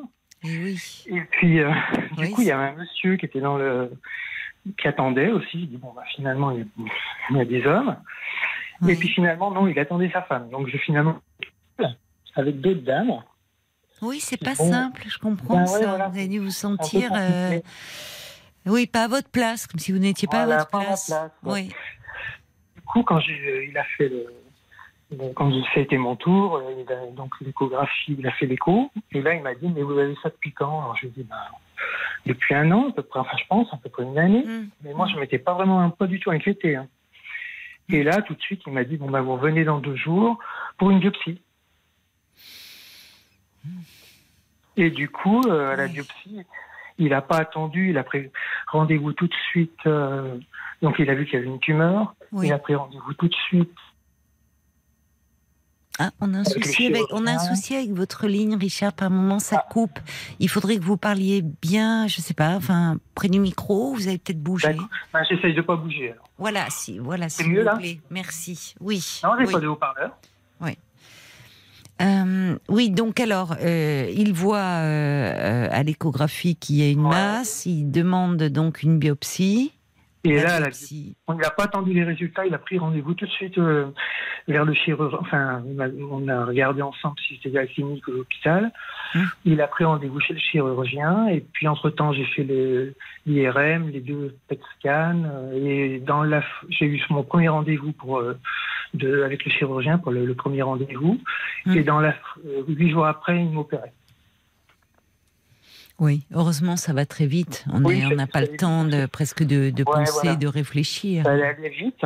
Oui. Et du coup, oui, parce que si ça faisait un an que vous aviez Bah euh, cette tumeur. euh, nous, les hommes, on n'est pas suivis. Alors, Mais c'est vrai, Le diagnostic, quand il arrive, ben, c'est déjà. euh, il est déjà. Mais c'est vrai, vous avez raison, puisque euh, c'est l'occasion, c'est toute l'année, on parle, mais c'est Octobre Rose, euh, sur Ouais, la voilà. prévention sur le cancer du sein, l'occasion de rappeler, de faire une mammographie euh, régulièrement à partir de 50 ans. D'ailleurs, même certains gynécologues demandent euh, un peu plus tôt, selon les antécédents euh, médicaux. Mais vous avez raison, les hommes, on leur demande pas euh, de faire de, de voilà. Euh, bon, vous quand aviez arrive, cette grosseur qui, euh, vous aviez cette grosseur, mais qui ne vous avait, elle, elle avait, ça avait grossi d'ailleurs ou Ben, je la- je la- oui, on, on l'a. on l'a- Enfin, euh, quand je passais le- la main, je sentais bien la boule quand même. hein, mais Oui. euh, je- je- je- tout, enfin, je- le soir dans la télé, je, me, je me touchais cette boule, mais ça me vraiment, j'étais pas inquiet. Et pourtant, Vous la touchiez, oui, c'est ça Oui, quand même. Elle était ouais. là, mais elle était là. comme mais quoi mal, finalement, hein, dès qu'il y a quelque chose de, il faut le, en parler au médecin. Ouais. Là, après, bon voilà, on dit ça. Euh, Comme je suis jamais malade, je voilà, j'ai jamais eu d'arrêt maladie, donc. euh, enfin, hmm. Vous êtes vraiment, marié, euh, Richard, oui, oui, marié, trois enfants, ouais. et, et votre femme, alors vous, elle, elle s'en était aperçue, vous en parliez, elle. euh, Oui, oui, euh, mais elle me disait bien d'aller de, de, de, de le montrer, enfin d'aller de faire voir ça, mais bon, sans non plus trop me, hmm. ça m'inquiétait avec ça, non? Non, et puis enfin, j'ai ma mère qui a eu un cancer du sein et elle, euh, le- les derniers temps, elle me disait quand même, va consulter, va consulter. Bon. Oui. Puis je suis allé, voilà, ça s'est fait parce qu'elle insistait aussi beaucoup. Ah ben, elle a bien fait votre maman. Voilà. Oui. Mais bon, euh, du coup, euh, euh, donc à cette opération, là, ils m'ont enlevé complètement le sein gauche et 22 ganglions dans le bras gauche. Donc, 22 toute la chaîne ganglions. Ouais, ganglionnaire. Oui, toutes les chaînes. Voilà, ouais, voilà. C'est ça. Donc, euh, Ça a dû être, vous n'avez pas eu, c'était douloureux le bras après. ben, c'est douloureux euh, quand on sort de, l'hôpi- de l'hôpital pendant quelques jours. Parce que bon, il y a le pansement, il y a. voilà. Mais euh, bon, après, euh, après ça va. Ce qui, ce qui s'est passé, c'est que quand j'ai fait la chimio, Oui, pendant, durant les six mois, oui. j'ai déclaré euh, une, une, une neuropathie périphérique. Donc j'ai perdu tous mes ongles. Et du coup, Ah, je pouvais ouais. marcher. Je marcher avec des béquilles. Oh là là, mon pauvre. Ouais.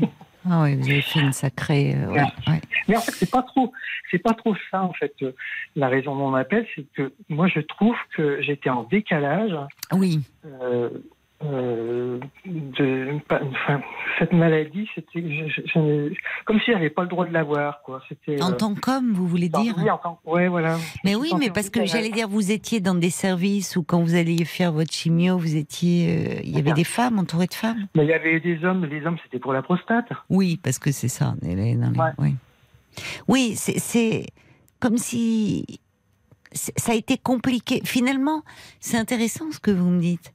Parce que plus que la, enfin, la maladie et ce que ça suppose les traitements, c'est le sentiment de ne pas être à votre place, quoi, d'être en décalage.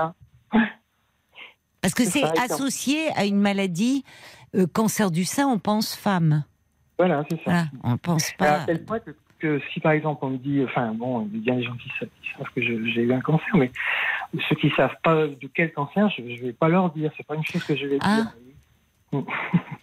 Pourquoi est-ce que vous ressentez une Ben, gêne pas, il y a- il y a quelque Un chose peu qui de honte ou Ouais. un peu de tout, pas ça de la honte. Pas de la honte quand même. Ouais, non, non, c'est pas de la honte. Vous mais, craignez peut-être des leurs réactions au fond, des questions oui, un peu les gens déplacées. comprennent pas, hein. Oui. Les gens ne comprennent pas tous parce que même déjà moi, dans, dans mon entreprise, le RH, il Oui. était très surpris d'avoir un arrêt maladie d'un homme, qui, enfin de, de mon arrêt maladie, d'un gynécologue.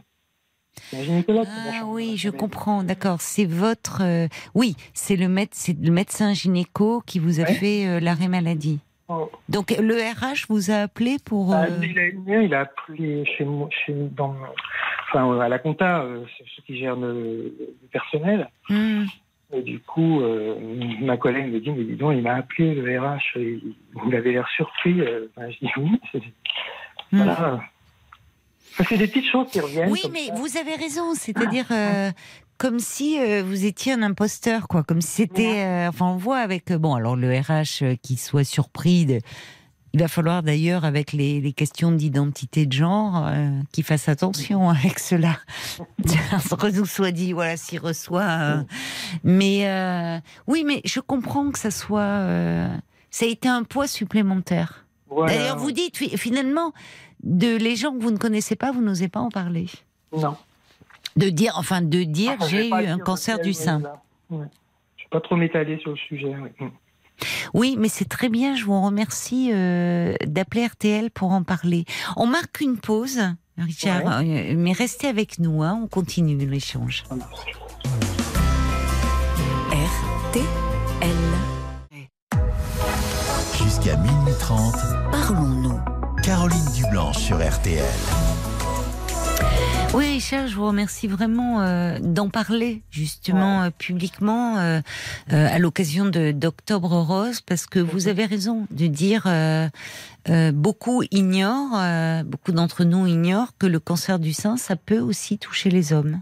C'est Mhm. plus rare, mais je ne sais pas d'ailleurs. Peut-être que vous, euh, vous avez dû vous renseigner sur le sujet. Combien d'hommes sont sont C'est à concernés peu près 5 à 600 hommes par an Ah, quand même, en France.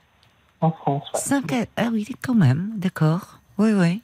Et 50 à 60 000 cas de femmes. Donc euh, c'est vraiment très peu.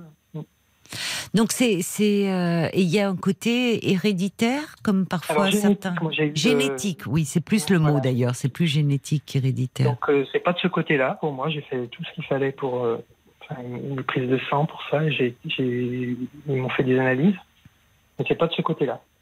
Même pourtant ma mère qui a eu un cancer du sein, ça vient pas de, de Hmm. ça. Comment allez-vous là aujourd'hui? Ah oui. La nourriture, Oui, bah. Le, le cancer, c'est complexe, hein, il y a de multiples facteurs.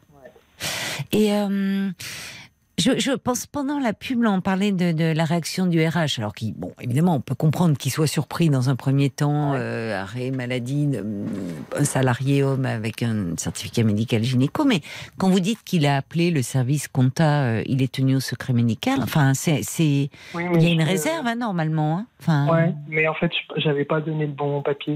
Vous savez, il y a un papier, attends, il y a un Ah. trois volets, je crois, et il y a le papier, euh, j'avais dû donner. euh, ah oui, bah oui, papier oui, où Il y d'accord. avait marqué cancer du sein, ouais. D'accord, ouais. Et votre femme, alors, elle a été à vos côtés euh, Oui, bien, bien, bien. De toute façon, elle est dans le milieu médical, donc euh, du coup, euh, D'accord. Eh ouais. ouais. ouais. Elle est dans le milieu, donc bon, mais enfin, c'est quand on est concerné soi-même, ça n'aide Ouais. pas forcément. Hein. mais bon, elle, enfin même dans le milieu médical d'ailleurs, euh, on en parlait avec ses collègues. Enfin, euh, même, euh, enfin, ils sont parfois même surpris. J'ai même eu l'impression qu'elles ne savaient pas. C'est possible. Oui, Ouais. oui, c'est pas, c'est pas comme c'est euh, assez rare, euh, c'est possible.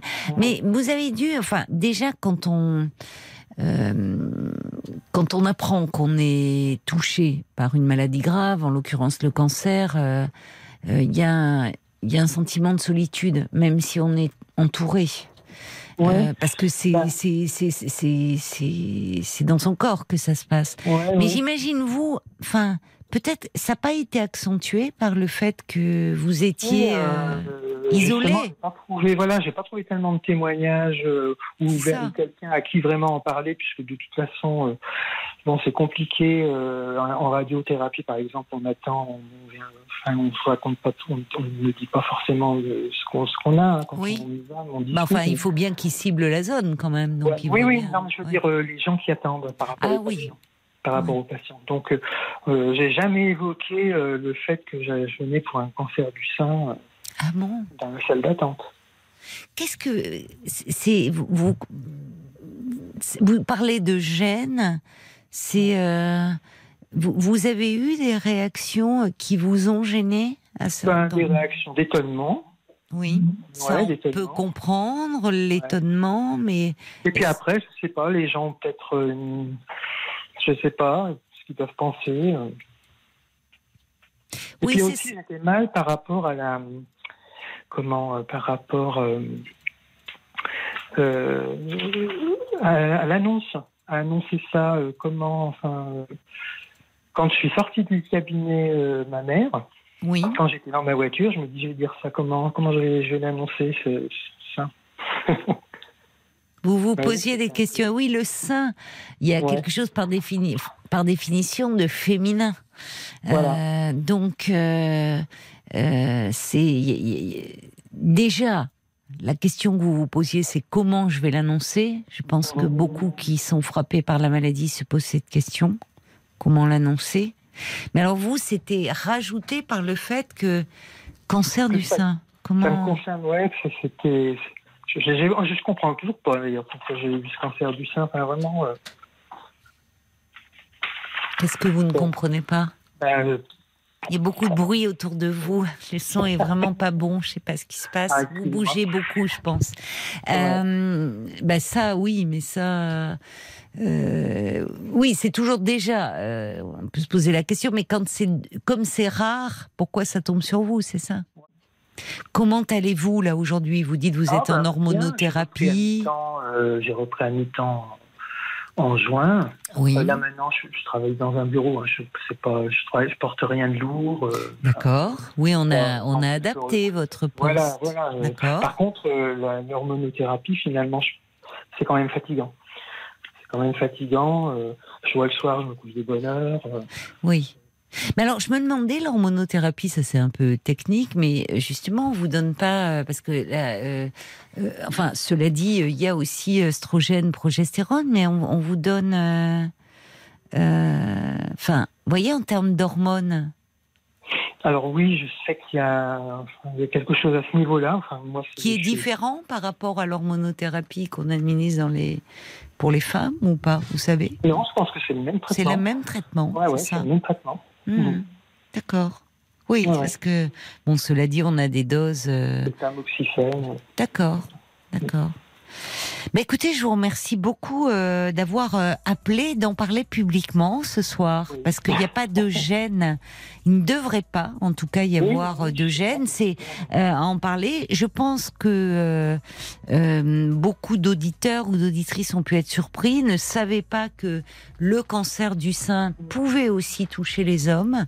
Donc, ça fait partie aussi de l'information, de la nécessité euh, d'informer, de peut-être dire justement euh, euh, si un homme a une grosseur à ce point-là, ben, qu'il n'hésite pas à. Oui, parce que À- c'est- en fait, dans les pubs. TV euh, que l'on voit en ce moment, je vois jamais quelque vrai. chose. Jamais. C'est Alors, il y vrai. avait un article sur le journal hier, dans notre région, là, il y avait une belle page sur le cancer du sein. Oui. J'ai bon, lu, il y avait une toute petite, enfin, il y avait une toute petite phrase euh, comme quoi ça pouvait toucher les hommes. Donc euh, il y avait bien quand même quelque chose de noté, mais voilà, il fallait, bien lire entre les lignes. Mais D'ailleurs, euh, ça serait, euh, oui, ça serait intéressant, enfin, ça serait important, pas intéressant, de, de dire et des hommes peuvent être touchés aussi Mhm. euh, dans cette campagne de, de prévention. Ça serait octobre rose et bleu. Voilà, si alors ceux qui là, on va m'entendre oh là là dire c'est très genré, rose pour les filles, bleu pour les garçons. Je plaisante, je plaisante. Voilà. Euh, Paul, est-ce que euh, les, auditeurs, des auditrices sont surpris finalement, de, apprennent grâce à, à Richard que les hommes peuvent être touchés aussi Alors, par ce cancer? Évidemment, je ne vais pas vous cacher, c'est un cancer qui touche 0,5% euh, des, Oui. des hommes. Certes, mais, et- mais donc j'ai que des réactions de femmes, évidemment. Comme Céline qui dit bah, bravo d'avoir téléphoné, il n'y a pas de Oui. règle cancer du sein homme-femme.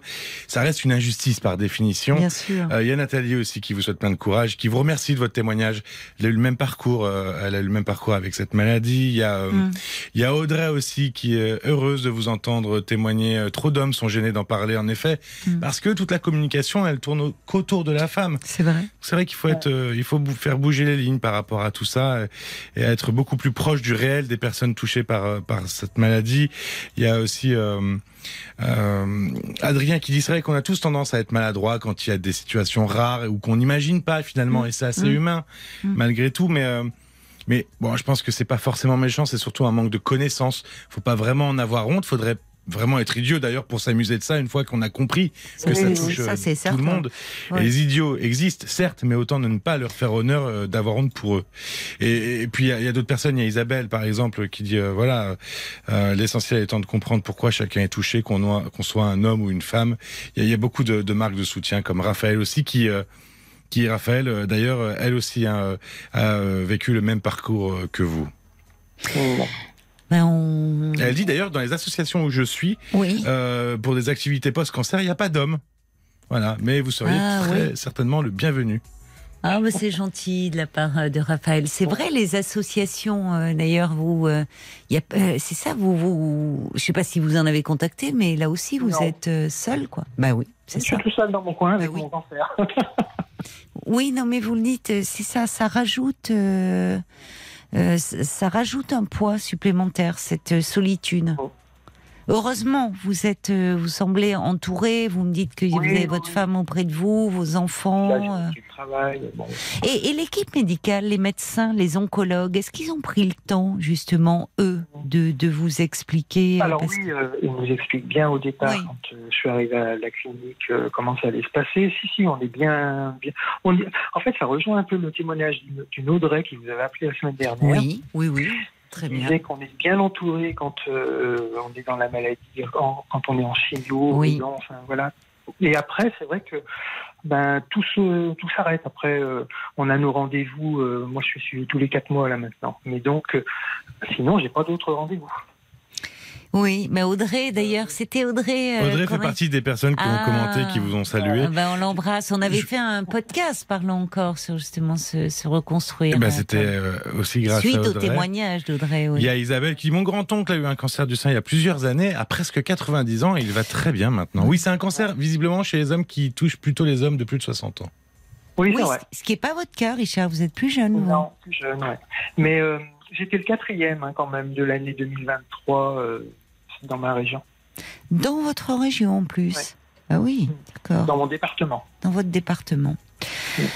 Ben écoutez, euh, soignez-vous bien. Oui. Euh, reprenez des forces. Euh, euh, J'en profite aussi pour embrasser toutes celles euh, qui se sont euh, manifestées ce soir et qui se, se retrouvent en vous et dans ce combat et vraiment euh, vous dire à tous de, de prendre bien soin de vous, de, de bien vous soigner, vous envoyer plein de, de force et de courage. Et encore merci d'avoir d'avoir témoigné parce que parce que ben, ça permet de nous informer. Oui, oui. Donc soignez-vous bien, euh, mon cher Richard. tôt, là, voilà. Pardon? Je dis l'année dernière, c'était trop tôt, mais là, c'était. Oui, là c'est ça. C'est on sent que vous allez mieux et, et que au- aujourd'hui vous êtes sorti euh, de du traitement lourd et de la chimiothérapie. Voilà. Prenez soin de vous, Richard. Vous, Je vous embrasse. Au revoir. Parlons-nous, Caroline Dublanche sur. Jusqu'à minuit 30, Parlons-nous. Caroline Dublanche sur RTL.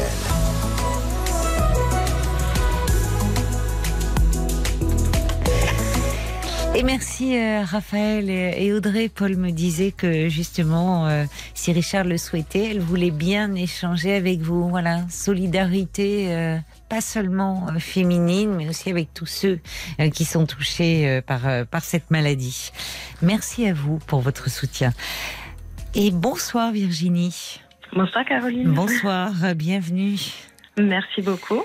Vous avez appelé, je crois, parce que vous avez entendu Molly hier soir, Oui. qui était euh, avec nous d'ailleurs euh, en toute fin d'émission. Je l'embrasse bien fort, Molly, si euh, elle nous écoute, euh, qui voulait réagir euh, suite après avoir entendu des, des auditrices qui euh, souffraient de l'éloignement de leurs enfants. Et Molly, elle voulait dire, ben voilà, moi j'appelle en tant que fille, j'ai souffert d'une mère qui, qui, qui allait très mal, qui continue à aller très mal, et au fond j'ai éprouvé le besoin, de mettre de la distance, nous disait-elle, sans couper, mais parce que euh, ça devenait trop dur à porter, trop lourd et trop angoissant. Ben oui, je la comprends tout à fait parce que je me suis beaucoup retrouvée dans le témoignage de Molly. Et vu que je fais beaucoup de routes, en fait, euh, j'ai aussi écouté les témoignages de Nathalie euh, et d'une autre maman, je pense que c'était Valérie qui parlait de la fusion. Euh. Ah oui, ben on a fait un podcast d'ailleurs hier, Oui. euh, parlons encore sur la fusion mère-fils. On pourrait Ah, faire d'accord, un, écouté, podcast sur la mais- fusion. Oui, on enregistre, vous savez, après l'émission, on revient sur une problématique. Voilà.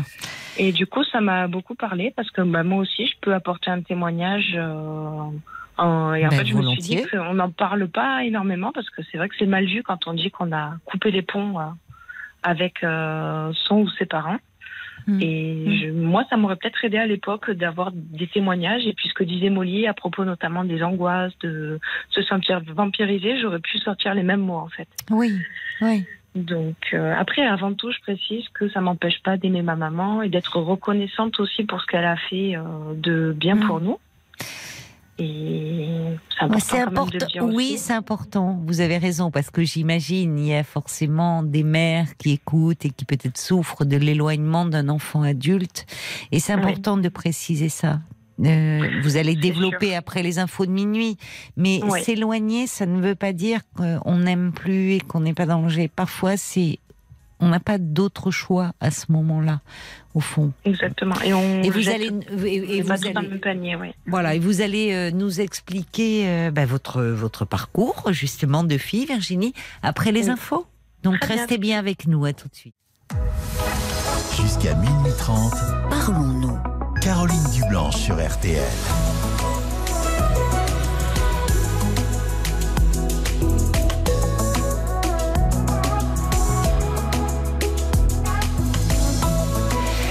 Pendant une demi-heure encore, vous pouvez appeler le standard de Parlons-nous au 09 69 39 10 11. Mais tout de suite, nous allons retrouver euh, Virginie. Merci d'avoir patienté, euh, Virginie. Avec plaisir. Alors j'aime bien moi quand vous réagissez comme ça parce que je vous le dis souvent, c'est-à-dire que euh, parfois vous écoutez l'émission en podcast et euh, on reçoit des petits mails en disant j'aimerais bien revenir sur le témoignage, mais c'était euh, il y a quelques jours ou il y a une semaine. C'est possible, cette émission est, elle est interactive et réactive, donc vous pouvez revenir sur un témoignage qui vous a touché, même plusieurs semaines après. Hein, si euh, voilà. Ouais, mais c'est, c'est intéressant. Et puis c'est vrai que pour moi c'est moins douloureux parce que je me suis beaucoup fait accompagner, mais je me dis aussi que ça peut toujours être bien d'avoir aussi euh, des pistes pour la suite parce qu'il y a une partie de moi aussi qui me dit euh, j'espère qu'un jour quelque chose sera possible. Voilà. Oui, d'accord. Euh, Bah, c'est je vais important. peut-être me permettre de dresser un petit parcours Allez-y, allez-y, À la décharge de ma maman, il n'y a pas que, euh, euh, enfin, il n'y a pas eu une vie facile en fait. Moi, je suis la dernière de cinq enfants. Mhm. Elle a eu quatre enfants avec un premier mari euh, qui a été violent avec elle. Ensuite, elle a rencontré mon papa et mon papa est mort quand j'avais deux ans et demi en fait. Voilà. Donc elle s'est retrouvée avec cinq enfants à charge, euh, sans vraie formation, etc. Toute Ouais. seule. Ouais. Donc, on était une famille très pauvre. Et malheureusement, bah, elle, j'ai réalisé plus tard que ma mère a toujours été dans la dépression, bah, comme la maman de Molly d'ailleurs. Mhm. Mhm. Elle a jamais surmonté ça en fait. Oui. Euh, et euh, bah, en fait, à l'âge adulte, il s'avère que deux de mes frères ont développé comme leur papa une schizophrénie en fait. Donc, euh, on habitait en plus en petit village, sans argent, un peu stigmatisé en fait. Oui. Euh, moi, oui. ça, ça m'a beaucoup marqué quand j'étais petite et c'était un peu un cumul en fait hein, de, de, de choses. Ben, de fragilité, Et- oui, de parce que dans un village, oui, c'est ça, on peut être Ouais, très vite montré du doigt, euh, comme euh, oui, là où au fond, au lieu d'entourer votre maman qui aurait eu besoin de, de soutien et d'aide. Voilà. euh, oui. Donc, euh, effectivement, Et c'est vous pour ça que aussi. je dis qu'elle a. Et moi aussi, effectivement. Et euh, c'est pour ça que je dis qu'elle a quand même, euh, elle n'est pas trop tombée dans certains travers. Elle a fait ce qu'elle a pu et j'en veux pas du tout. J'en ai bien conscience. Elle-même, elle n'a pas été aimée par ses parents. Elle a vu sa petite sœur mourir quasiment sous ses yeux quand elle avait 10 ans. Enfin, je veux dire, il y a quand même euh, Oh là là, oui, un enchaînement aussi. de, de malheurs, un, un lourd, euh, un lourd C'est passé. pour ça que j'en veux pas du tout, mais c'est juste que le message, c'est de dire qu'à un moment donné, euh, on- en tant qu'enfant, on peut pas tout réparer en fait. Ah. Et c'est ce que j'ai mis très longtemps à comprendre. Mm. Et j'ai. euh, en fait, moi, j'avais la place de l'enfant pansement, en fait, qu'elle en ait conscience ou pas, quoi. C'est-à-dire que très tôt, elle me disait que euh, si j'étais pas là, elle se foutrait en l'air. D'ailleurs, elle a fait une tentative de suicide quand j'avais 5 ans. Ouais. Euh, et puis, bah, c'est surtout. C'est plus que en pansement. fait, vous euh, étiez, euh, oui, l'enfant médicament, quoi. euh, C'est-à-dire, vous ben le, voilà. c'est, c'est la- sa vie. Euh, c'est la version finalement, c'est- en fait, la- hein. Oui, oui. mais, euh, et quand bien même, d'ailleurs, hein, même dans la version des rôles, on ne dirait pas. euh, Enfin, c'est, comme si sa vie dépendait de vous. C'est pas comme si, d'ailleurs. Elle vous dit si t'étais pas là, je me foutrais en l'air. Voilà, et puis il y a quelque chose de très. euh, Elle a une mauvaise image des hommes aussi. Je sais pourquoi. Elle a vécu des agressions euh, plus jeune. Et puis Et il y du avait en ce, fait, il y a ce très vite, premier mari. deux frères, euh, voilà, violents, et j'ai deux frères en plus euh, schizophrènes. Donc en fait, très vite, elle a mis dans mon notre frère dans le même panier, et moi et ma sœur, par contre, on était sa source de fierté. Mais sauf qu'en fait, ce qui s'est passé, c'est que nous, on l'a intégré. Je vous parle de ça après euh, des années, enfin cinq ans d'analyse hein, quand même. Mais ça s'entend. Euh, Ça s'entend. la- C'était là que vous, vous, vous, vous pouvez tracer un récit, mais il n'y a plus Ouais. toutes les émotions, euh, Non. enfin, moins douloureuses Je associées. pleure plus, mais il y a eu tout Ça. ça par le passé. Bah, je vous comprends, oui.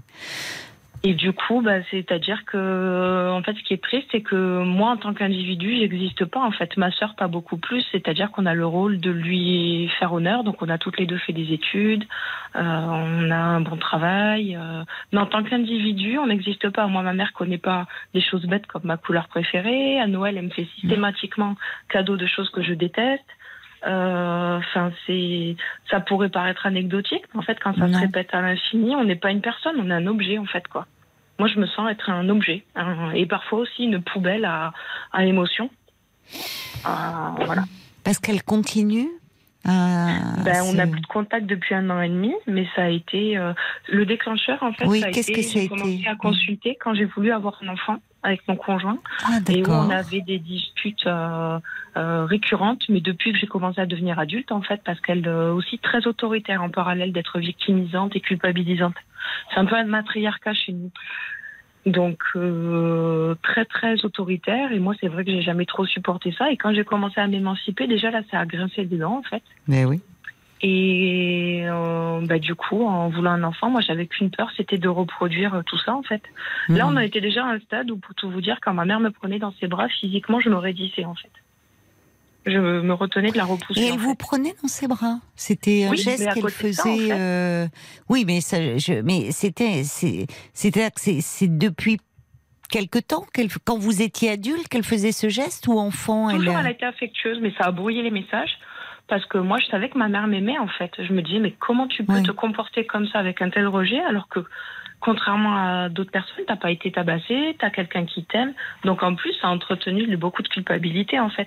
Mais c'est oui, j'entends ça. C'est vrai que c'est toujours très culpabilisant. Ça a été vos Ouais. premiers mots d'ailleurs, dire c'est mal Ouais, ah perçu, bah oui, oui. comme si finalement vous passiez pour une fille ingrate. Ouais, Ça montre que souvent il peut y avoir un éloignement qui est qui, qui est nécessaire et c'est pas de l'ingratitude. Enfin, c'est c'est un moment presque de la survie et de la protection. Et voilà.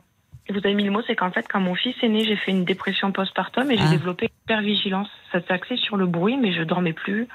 Euh, et là, en fait, j'ai dû vraiment, vraiment me faire aider. Et on m'a expliqué aussi que dans des moments comme ça, euh, il y a beaucoup de choses qui ressurgissaient. Oui. J'étais aussi en souffrance professionnelle, donc j'ai refait un petit épisode euh, bah, deux ans plus tard, il y a deux ans maintenant.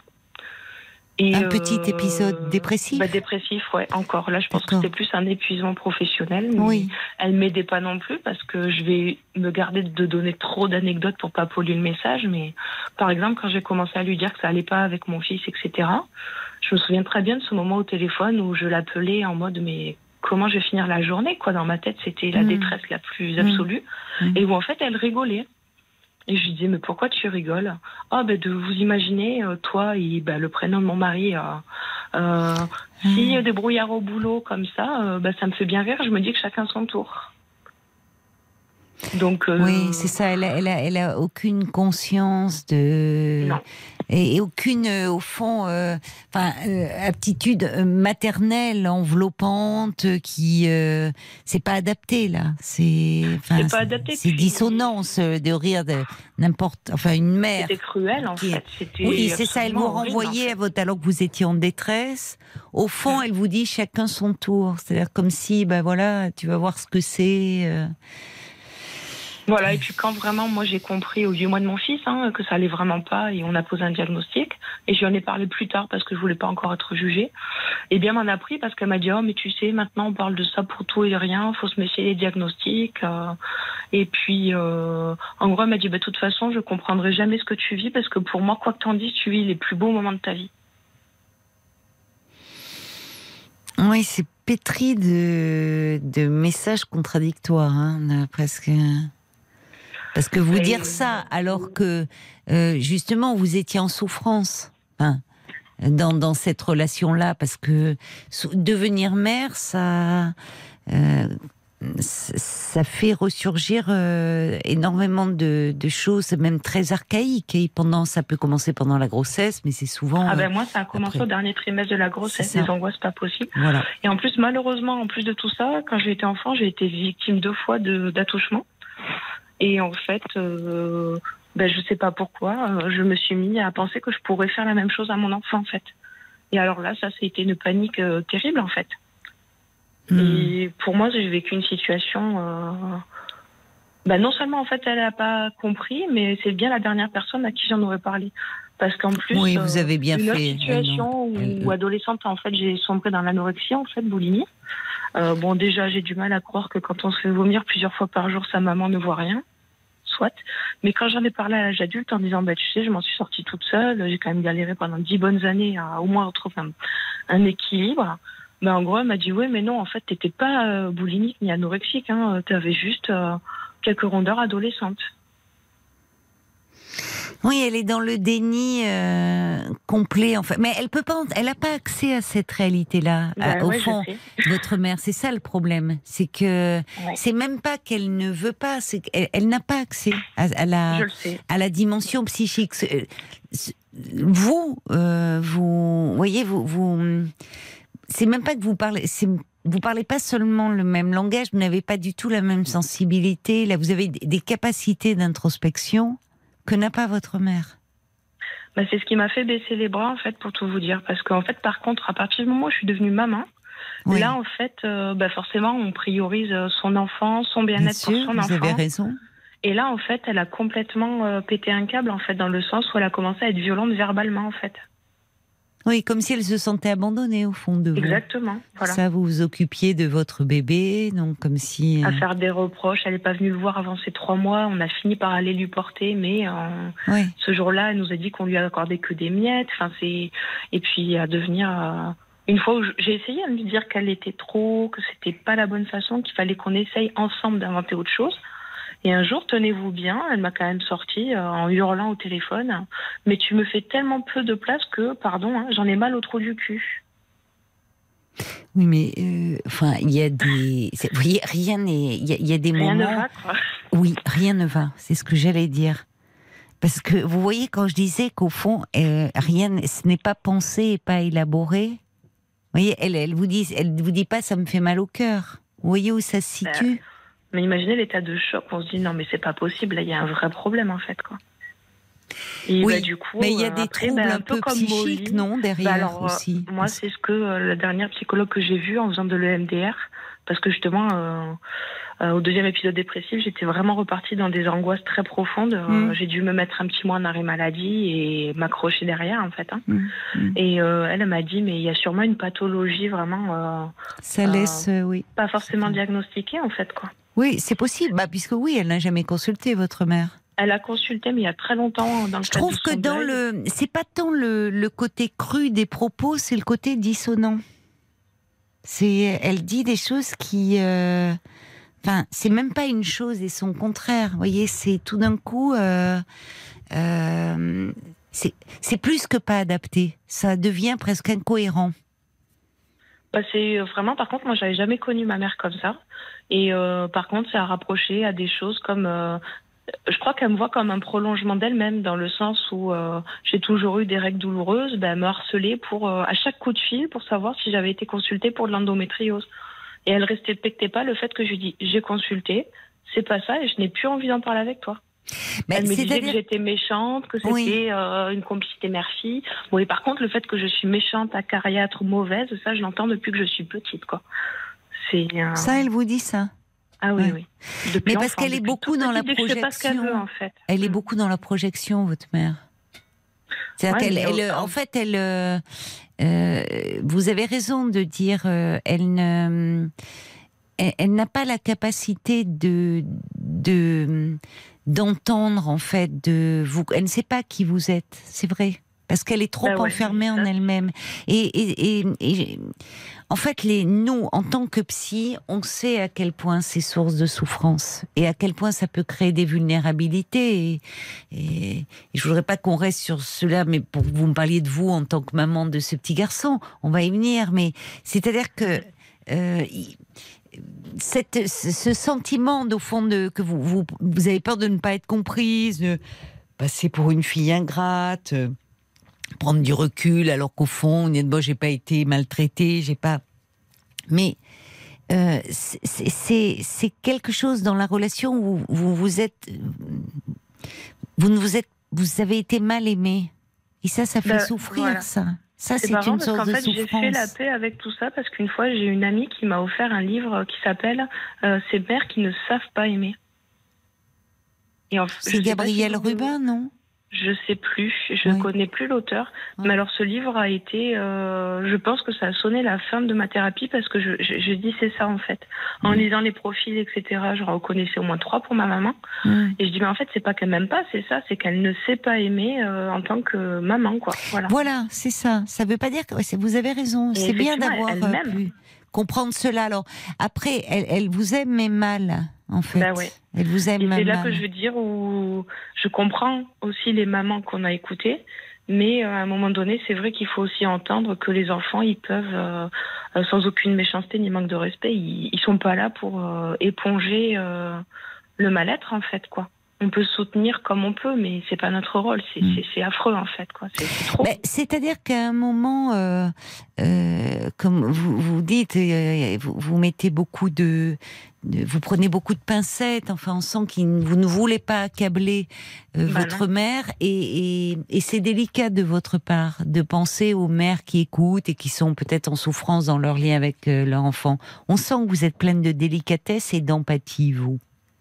Ce qu'a du mal à faire votre mère, non pas parce parce qu'au fond, comme souvent quand on va très mal, euh, la souffrance elle envahit tout et donc il y a que soi. Et même son enfant, enfin, il, il est, euh, comme vous dites, il est là presque, c'est inconscient, mais pour éponger ce mal-être, cette souffrance, pour euh, réparer, pour combler. sûr. Mais c'est inconscient, mais ça fait beaucoup de mal. Ça fait beaucoup de mal. La dépression est pas soignée, donc tout est emprunt quand Molly disait que c'était sans arrêt des mauvais souvenirs, des plaintes. C'est-à-dire qu'il y a pas Elle de écoute pour Molly en d'ailleurs. fait, Elle a envoyé Ah un bah, petit bonjour, message Molly. pour dire qu'elle vous écoute. Voilà. Ouais. Il n'y a Et pas alors- de place au bonheur ou aux bons souvenirs. Créer des bons souvenirs, c'est pas possible en fait. Donc moi, au bout d'un moment, effectivement, je me suis reconnue dans Molly, où euh, d'aller la voir, en fait, j'étais à deux doigts de la crise d'angoisse, euh, j'étais super mal. euh, lire des messages, mais ça pouvait me. Enfin, il y en a que je lisais pas en fait, quoi. Euh, Mais c'est bien, c'est mieux, c'est une façon de se protéger aussi, si ces messages doivent vous faire du mal. Et alors, j'imagine que, euh, donc, euh, puisque vous me parlez, je ne sais pas quel âge a votre petit garçon aujourd'hui? Quatre ans, bientôt Quatre quatre, ans. ans. D'accord. Voilà. Donc, oui, c'est finalement à sa naissance, Et ça a dû peut-être vous soulager que ce soit un petit garçon. Parce Ah mais complètement. Euh, Oui. c'est bizarre parce que je voulais une fille, je pensais que c'était une fille, mais j'étais terrifiée. Je pense que c'est mieux que c'était un Vous garçon. aviez peur, oui, de. C'était presque l'identification est plus grande à un enfant du même sexe. Et Ouais. puis c'est terrible parce que vous voyez aujourd'hui, je sais que c'est pas le cas, mais j'avais, je disais sans arrêt, mais j'ai peur de le bousiller en fait. Et vu que j'étais pas sereine à sa naissance de par ma dépression, mon grand stress et tout, Oui, oui. j'étais persuadée qu'en fait, s'il pleurait, vu qu'il pleurait beaucoup, c'était ma faute, que je lui transmettais ça parce qu'on Oui. culpabilise aussi beaucoup les mamans. Je sors un peu du cadre, mais c'est vrai. Et en fait, ben, j'étais paniquée de, de, de le bousiller et de lui dire, mais en fait, euh, je vais en faire un petit. euh, euh, j'ai- j'ai- moi, je, je perds pied et c'est tout ce que je veux pas en fait. Parce que moi, j'ai vu ma maman perdre pied et ça. euh, enfin, c'était terrible. Vraiment, c'était terrible. Vous avez été accompagné euh, des, euh, Ouais. enfin par, euh, euh, vous avez demandé de l'aide ou c'est comment c'est Ouais, votre compagnon maman aussi. Comment Non, parce que lui, euh, dans une unité maman bébé, Ah, vous en avez fait, j'avais été, c'est repris bien. contact avec le psychologue euh, qui m'avait suivi avant ma grossesse euh, pour. Bah, les deux gros sujets, c'était ma souffrance professionnelle et ma maman. Mais en fait, Mm. j'ai senti qu'il était un peu à côté de la plaque parce qu'il, c'est pas méchant, mais je, il, il me disait qu'en fait, j'avais des ressources en moi, alors que moi, j'en étais à lutter pour pas me foutre en l'air tous les jours. Donc, je me suis dit, là, c'est pas possible. Ah oui, oui. Surtout que je suis pas quelqu'un qui se laisse aller, donc je me suis dit, bon, Ouais. ben là, je pense que il est un peu à côté, quoi. Et euh, ben, l'unité maman-bébé, en fait, là, c'est là qu'on voit qu'ils sont formés, donc j'en profite pour passer un message à Ouais. tous les, les mamans ou les proches de mamans qui perdent. Euh, c'est euh, enfin c'est une vraie maladie et c'est pas juste en, en se poussant pas un baby blues, hein. en fait. Ouais. Non, oui, non, mais ça peut aller très loin, c'est vrai. Ça peut, ça peut aller très loin et la dépression postpartum, il faut vraiment. C'est une euh, vraie saleté, ça touche une femme sur cinq et on n'en parle pas. Ben on n'en parle pas malheureusement et c'est bien que vous en parliez parce que et, les, et les femmes sont sont très mal, les mères sont très mal. Ah affreux. Et elles, elles, elles, elles, ont en plus honte parce qu'on est dans une vision de la maternité qui est tellement idéalisée Ouais. comme vous dit votre mère, ça doit être le moment le plus heureux de votre vie. Et on peut, à ce moment-là, comme vous le dites fort justement, complètement perdre pied. Et ces unités mère-bébé font un travail formidable parce que souvent, justement, c'est un temps d'hospitalisation où on s'occupe et des mamans et de leur bébé. On leur permet de reprendre des forces, on travaille sur ce lien, il y a des équipes pluridisciplinaires et, euh, et malheureusement, il n'y en a pas assez de ces unités euh, mère-bébé. Mais complètement, mais c'est. En tout cas, faut consulter, faut se faire aider même en libéral. Oui. et- ne pas Ah, moi, avoir pas honte surtout de parler. Les Ah ben non, professionnels ne en jugeront fait. jamais. On n'est pas une mauvaise. C'est ce qu'il faut se dire. C'est On ça. choisit pas ça. On choisit Bah, pas. en fait, c'est une maladie. C'est alors la dépression, oui, ou postpartum, c'est une maladie, et on sait toujours le fruit d'une histoire. Ça ça. arrive pas comme ça, ça tombe pas du ciel, et ça n'a rien à voir. On n'est pas une mauvaise mère parce qu'on fait une dépression postpartum. On est simplement souvent euh, euh, quelque chose de l'enfance qui ressurgit et qui envahit tout le devant de la scène. Complètement. Et d'ailleurs, vous voyez, ce qui est, euh, alors j'allais dire drôle, non, mais interpellant, c'est que j'ai recommencé à me sentir très mal aux deux ans et quelques de mon fils, au moment, au même âge où mon père est décédé, en fait. Ben oui. Et ben, je Ben suis oui. persuadée que ça a réactivé, en Oui. fait, et ça, je l'ai travaillé et vécu en E EMDR. Oui. Euh, la perte de mon père vécue comme quand j'étais enfant. Alors ça, c'est marrant.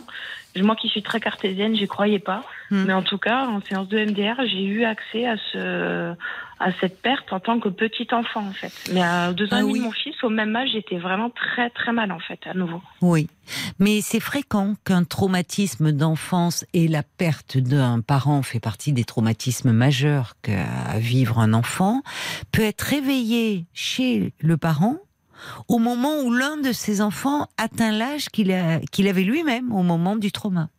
C'est très incroyable, fréquent. Et alors, c'est d'autant plus. Oui, ben alors oui, c'est incroyable de l'extérieur quand on connaît pas en fait l'inconscient. Quand Ouais. on, il y a encore des gens hein, qui nient l'existence de l'inconscient. De euh, bon, de, de au fond, on est fait. Il, il faut savoir en nous, il y a toujours deux films qui se superposent. hein. Il y a ce que l'on vit dans le présent, il y a nos ancrages, il y a et puis il y a le passé. Il est toujours là le passé. L'inconscient, lui, ce qui s'est passé il y a 20 ans ou 30 ans. C'est comme si ça s'était passé hier. Il engramme tout. C'est là. C'est quelque part. Et à un moment, il, il, suffit que ces deux films se superposent et, et, les temps se mélangent. Et effectivement, vous aviez à nouveau deux ans et demi avec ce père qui peut-être aurait pu être un repère pour vous, avec Oui. cette mère très fragile. Et vous avez été euh, dans l'état de, de dénuement, de détresse, de très grande détresse à nouveau, comme quand vous aviez deux ans et demi. C'est ça. Ça. Exactement. Donc, euh, donc il y a. on était très seuls hein, parce que ma mère, du coup, a pas contact avec ses parents. On avait très peu d'amis. Donc moi, il m'a fallu partir vraiment de ma région d'origine pour aller travailler à Paris, euh, pour en fait me rendre compte que dans toutes les familles, ça fonctionnait pas comme ça en fait. Donc euh, j'avais oui. 24, 25 ans en Mais fait. oui. Il m'a fallu quitter un peu ça quoi. Mais parce que l'enfant, euh, comment dire, il n'a pas d'autre père que sa famille, que ses parents, que ce qu'il vit. Et pour lui, euh, ce qu'il vit, il n'a pas de modèle de comparaison. Donc pour lui, même s'il est dans un univers complètement chaotique, même s'il subit de la violence, pour lui, c'est la norme, en fait. C'est ça, donc c'est ça. Réalité, c'est voilà. Et, et souvent, les, c'est quand il y a aussi euh, la découverte qu'il existe d'autres types de liens qu'il y a quelque chose de très violent aussi. Parce que la prise Ouais. de conscience, c'est toujours très Ouais. douloureux. Mais moi, si- ça s'est fait sur 10 ans la rupture. Hein. Ça s'est fait pas en un jour. euh.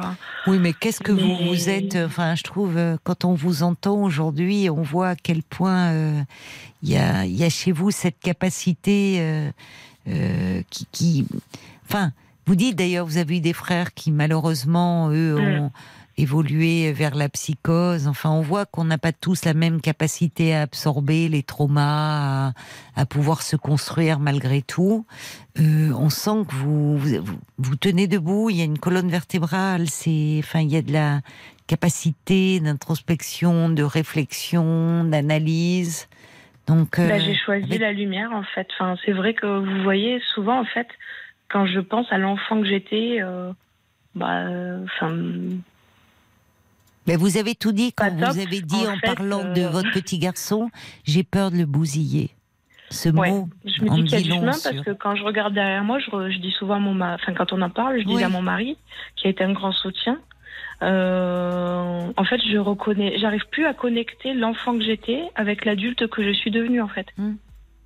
Pourtant, je- il est là, cet j'arrive plus à- enfant. à connecter tout ça en fait. Oui, mais Mm. parce que parce que vous le réparez, vous l'avez réparé aussi. Euh, Paul, des réactions euh, au témoignage fort hein, de, de Virginie?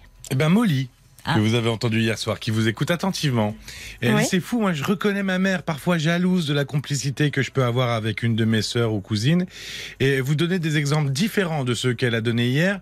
Mais elle dit, je me reconnais autant dans votre témoignage que dans le mien, finalement. Ben voilà, ça m'a fait pareil. Un témoignage en vraiment, miroir. euh, Mais je exactement. pense que ça doit parler à beaucoup euh, au-delà de vous deux et de ce lien qui vous unit. Euh, ce que vous décrivez, on l'entend souvent hein, dans les cabinets de psy. Là.